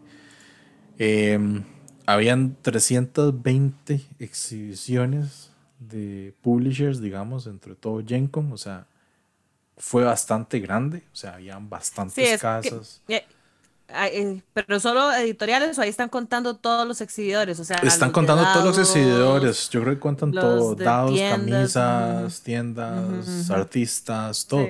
Aún así es bastante para la cantidad de gente que es. Comparado a otros años, por ejemplo, para este año se presentaron aproximadamente 200 juegos, cuando la última edición del 2019 fueron aproximadamente 635 juegos. O sea, estamos hablando de una diferencia enorme. Súper, súper, súper grande. Pero lo, lo vacilón y lo que he visto mucho dentro de la industria, la gente que habla de, de las mismas empresas que estuvieron ahí, de los indies, del boca en boca que se dio, lo que obviamente escuché en pasillos de la gente que pasaba, muchas de las amistades que conocen la gente de Talon que llegaban a saludar, como este, el MAE de Elf Greek Games, porque ellos mismos se conocen, este, gente así, hay gente que dice que por ejemplo, por ejemplo, Jason y Eric quedaron felices porque tal vez no fueron, no fueron el éxito en ventas, digamos, no se hizo mucho, se vendió bien, de lo que ellos me dijeron, o sea, se vendió bien, pero el objetivo de ellos es exhibición, nombre, que la gente se lleve los juegos y que la gente empiece a hablar de los juegos y que empiecen como a buscar qué es, quiénes son ellos, o cómo se mueven ellos. Porque obviamente ellos apuestan a ciertas cosas, como decir, ok, que la edición nueva de Vinyl, con el nuevo arte, con las nuevas cosas, sea un juego que cale un poco mejor dentro de la comunidad, más que la, primera edición, que no cambie nada en el juego, solo es el arte, para que sea un poco más familiar, ¿verdad? Y, el, y la apuesta, digamos, a Shadow Network y Night Market, que son juegos de los que hemos probado, son juegos excelentes. Sí. Y son juegos que a nivel deseando que lleguen. Deseando que lleguen, exacto. Y a nivel de diseño, entre los dos, de la apuesta está en que Night Market sea más llamativo. Por todo lo que tiene el juego y que tal vez ya eso ya llegue a calar un poco más y a darles más posición. Al final de cuentas, yo lo que están buscando es esa posición. Esa posición como, como marca, que ya sé que tienen varios juegos, como es el primer juego que hizo la gente Flat Out el primer juego que pudo publicar Brian Sure, de Merchants of the Dark Road, que ese Merchants le puede estar dando a él un muy buen, una muy buena entrada dentro del, dentro del mundillo, el hobby y el diseño.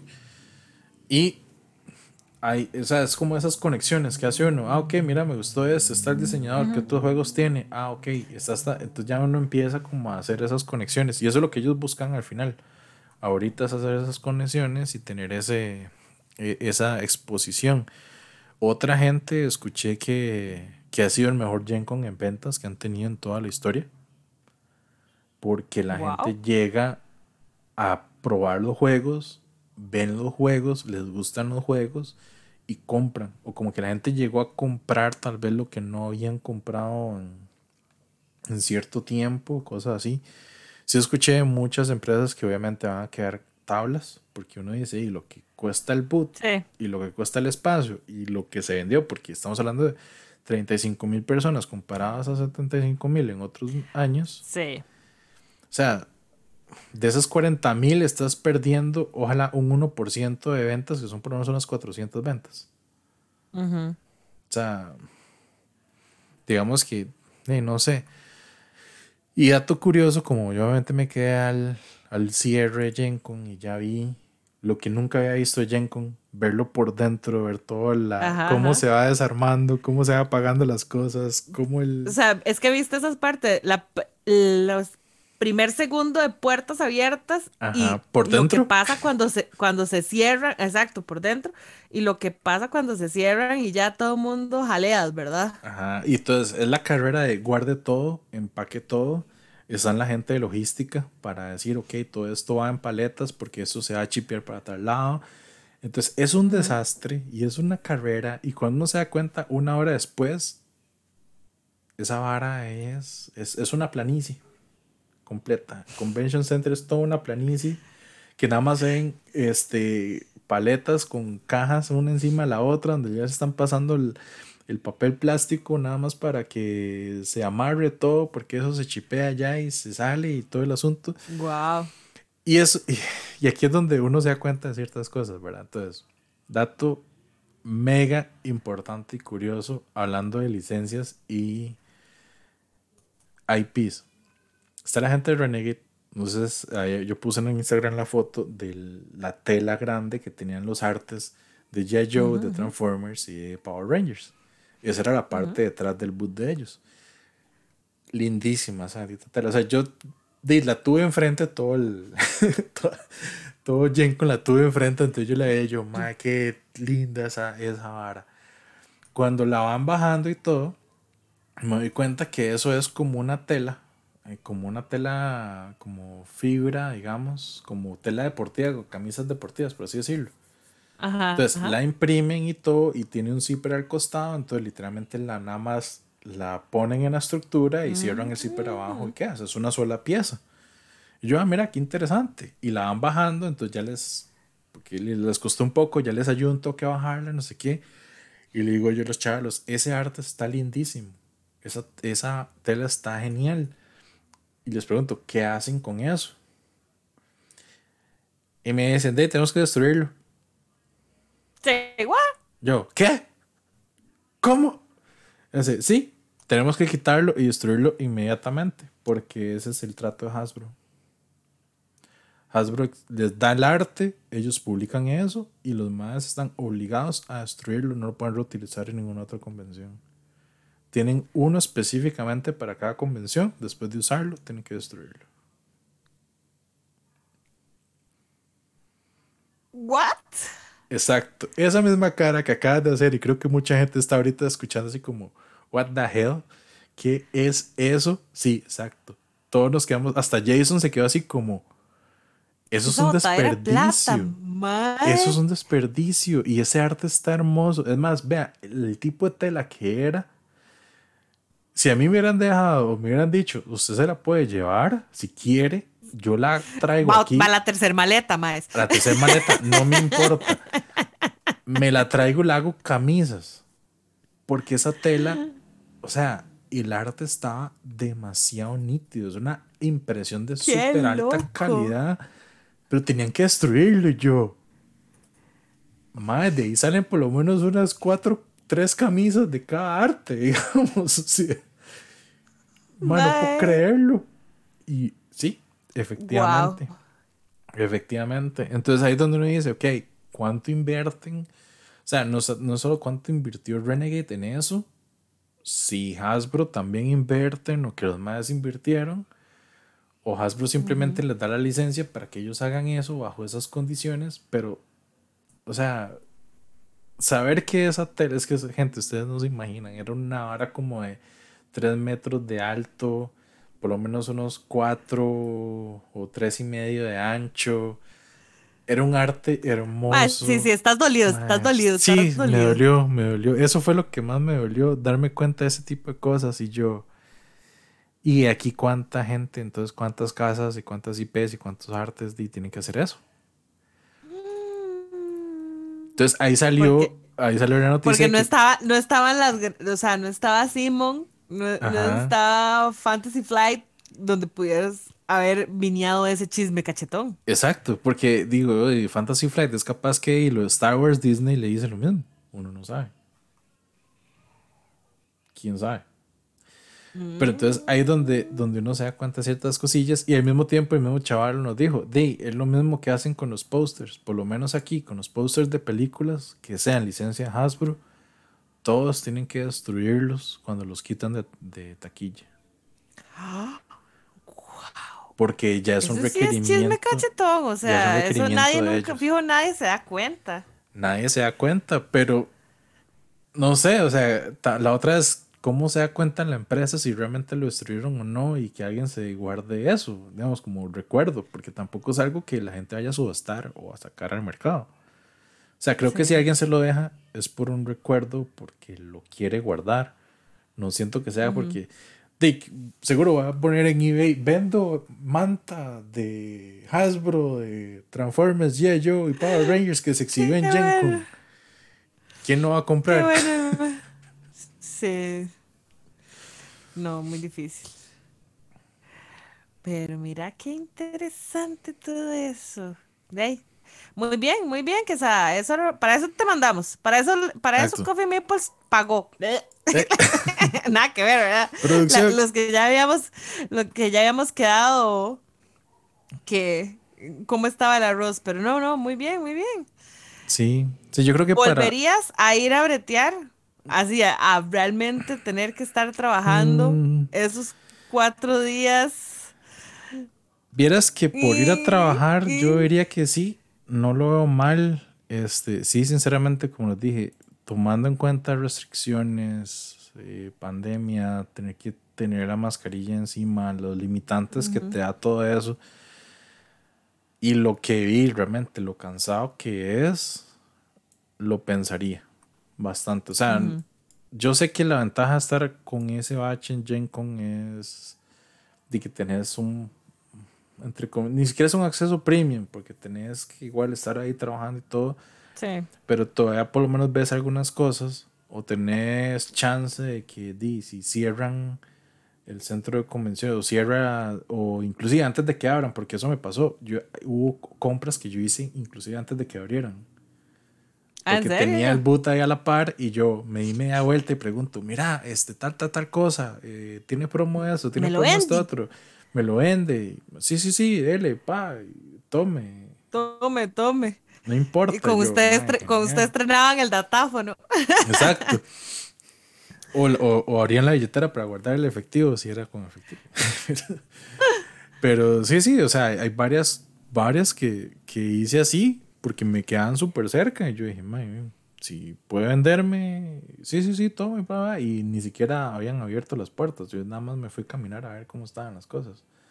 Pero ya saben que la gente que está adentro es la misma gente que trabaja para los boots o tienen badge de, de, exhibidor y cosas así. Entonces, digamos que es una parte de solidaridad. Cierre, interesante. De otra cosa que me di cuenta, las mismas madres de las compañías hacen un intercambio de juegos el domingo cuando ya van a cerrar.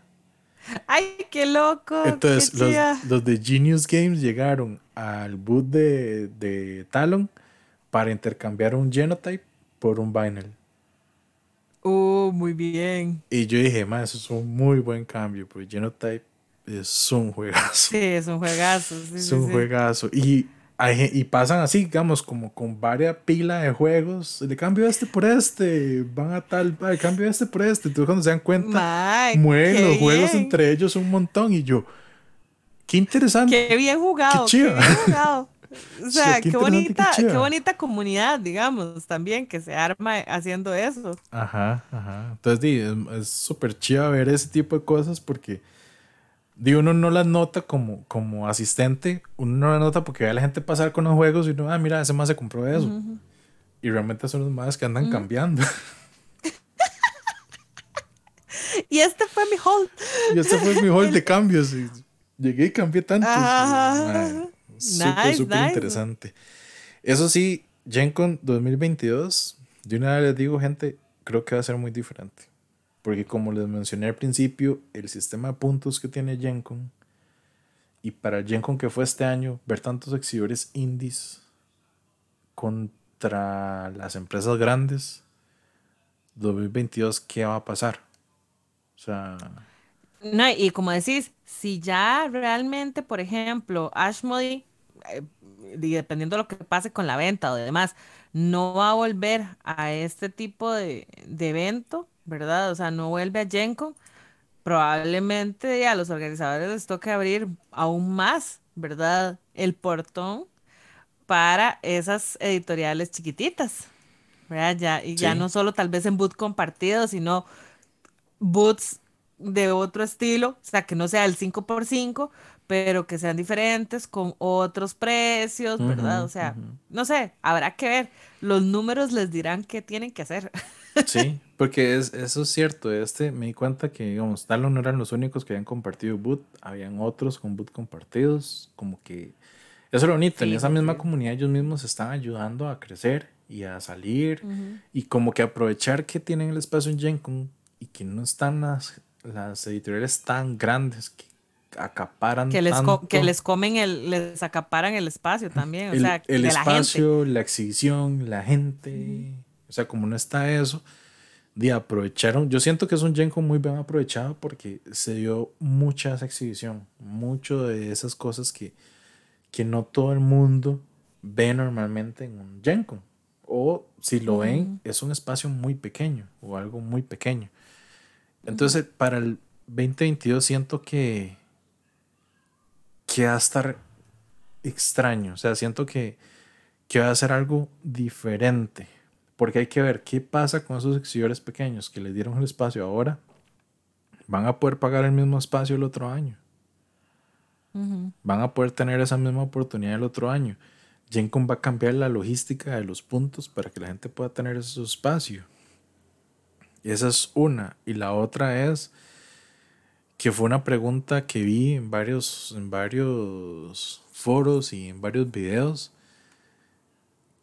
Que la gente se pregunta si Gencom de este año realmente tuvo que haber sido o no. Porque digamos, no he visto los números del mm. online. No sé cómo se movió el online.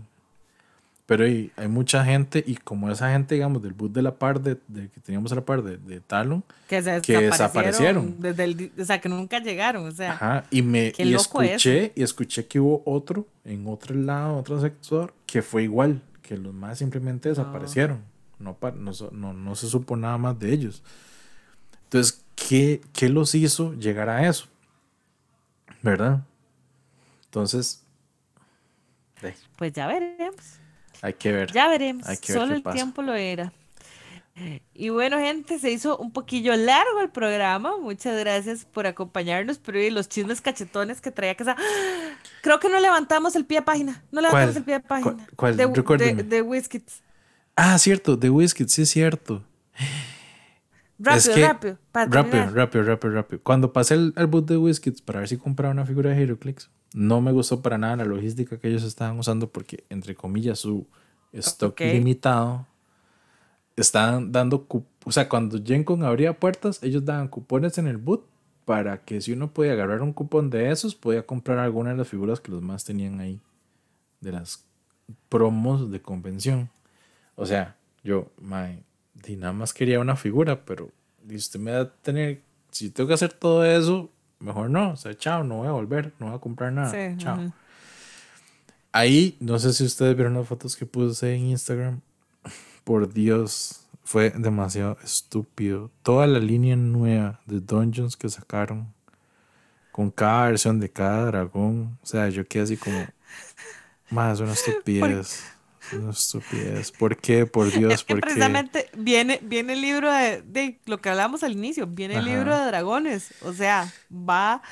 Y era lo que, lo que yo decía al inicio. El detalle, digamos, de Wizards ahorita es que además hace partner con Whiskets y entonces sacan estas figuras que se están vendiendo en los Walmarts, en los Targets, a precios muy competitivos.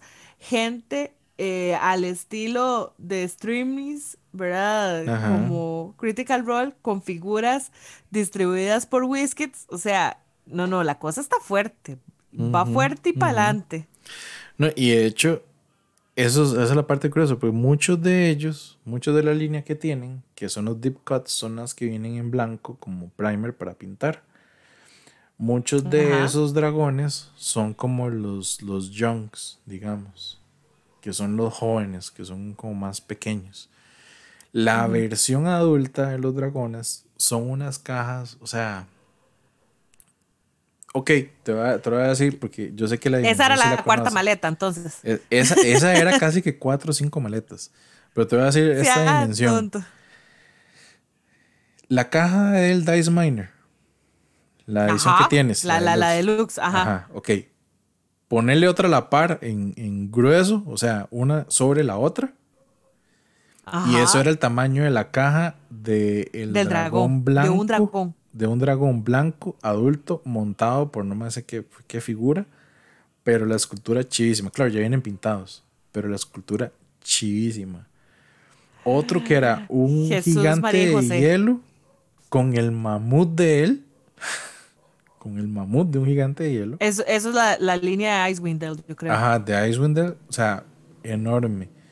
Y las fotos que tomé era de el... Se me olvida siempre el nombre de este, pero el del dragón de cinco cabezas de Dungeons and Dragons. El ah, Tiamat, El Tiamat, ajá. Pero versión gargantúa, es que llaman ellos, que es la versión enorme. Eh, sí, gargantual. Gargantual. O sea, esa caja Eh, ese dragón es una sola pieza.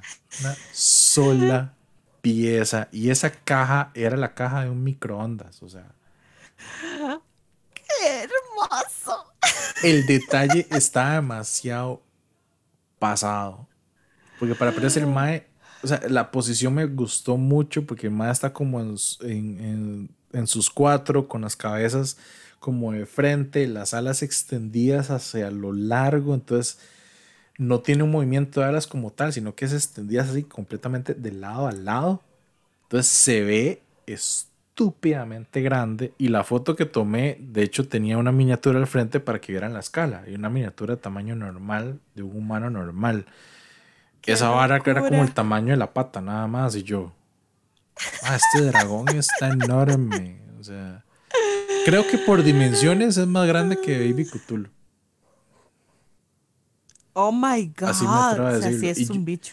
Y yo creo que la caja, literalmente la caja era el tamaño casi que de la maleta. Sea, eso le, entraba un par de juegos pequeños, pero hasta ahí. Era una oh, estúpida. O sea, me encantó. Yo dije, esta vara, claro. La y, gente y, e, y eso, ¿Y eso cuánto costaba? Eso no me fijé porque nada más lo tenían en exhibición. Ni siquiera, no porque precio, Ni siquiera tenían precio. Estaba solo en exhibición. Usted dijo, yo hago esto y la miel de los faroles. O sea, si hubiera estado en venta. Digamos que los otros dragones normalmente rondan los 60, 80 dólares. A ese yo sí le calculé unos 180. Perfectamente. Qué hermoso, qué hermoso. Está demasiado hermoso. O sea, gente de esa vara. A mí que me encantan los dragones, yo vi ese Tiamat y yo dije, no, esto es una estupidez. Está demasiado lindo. O sea, no, no, hay, no hay de otra. Y eso es lo que ellos están agarrando ahorita, toda esa línea de whisky. claro.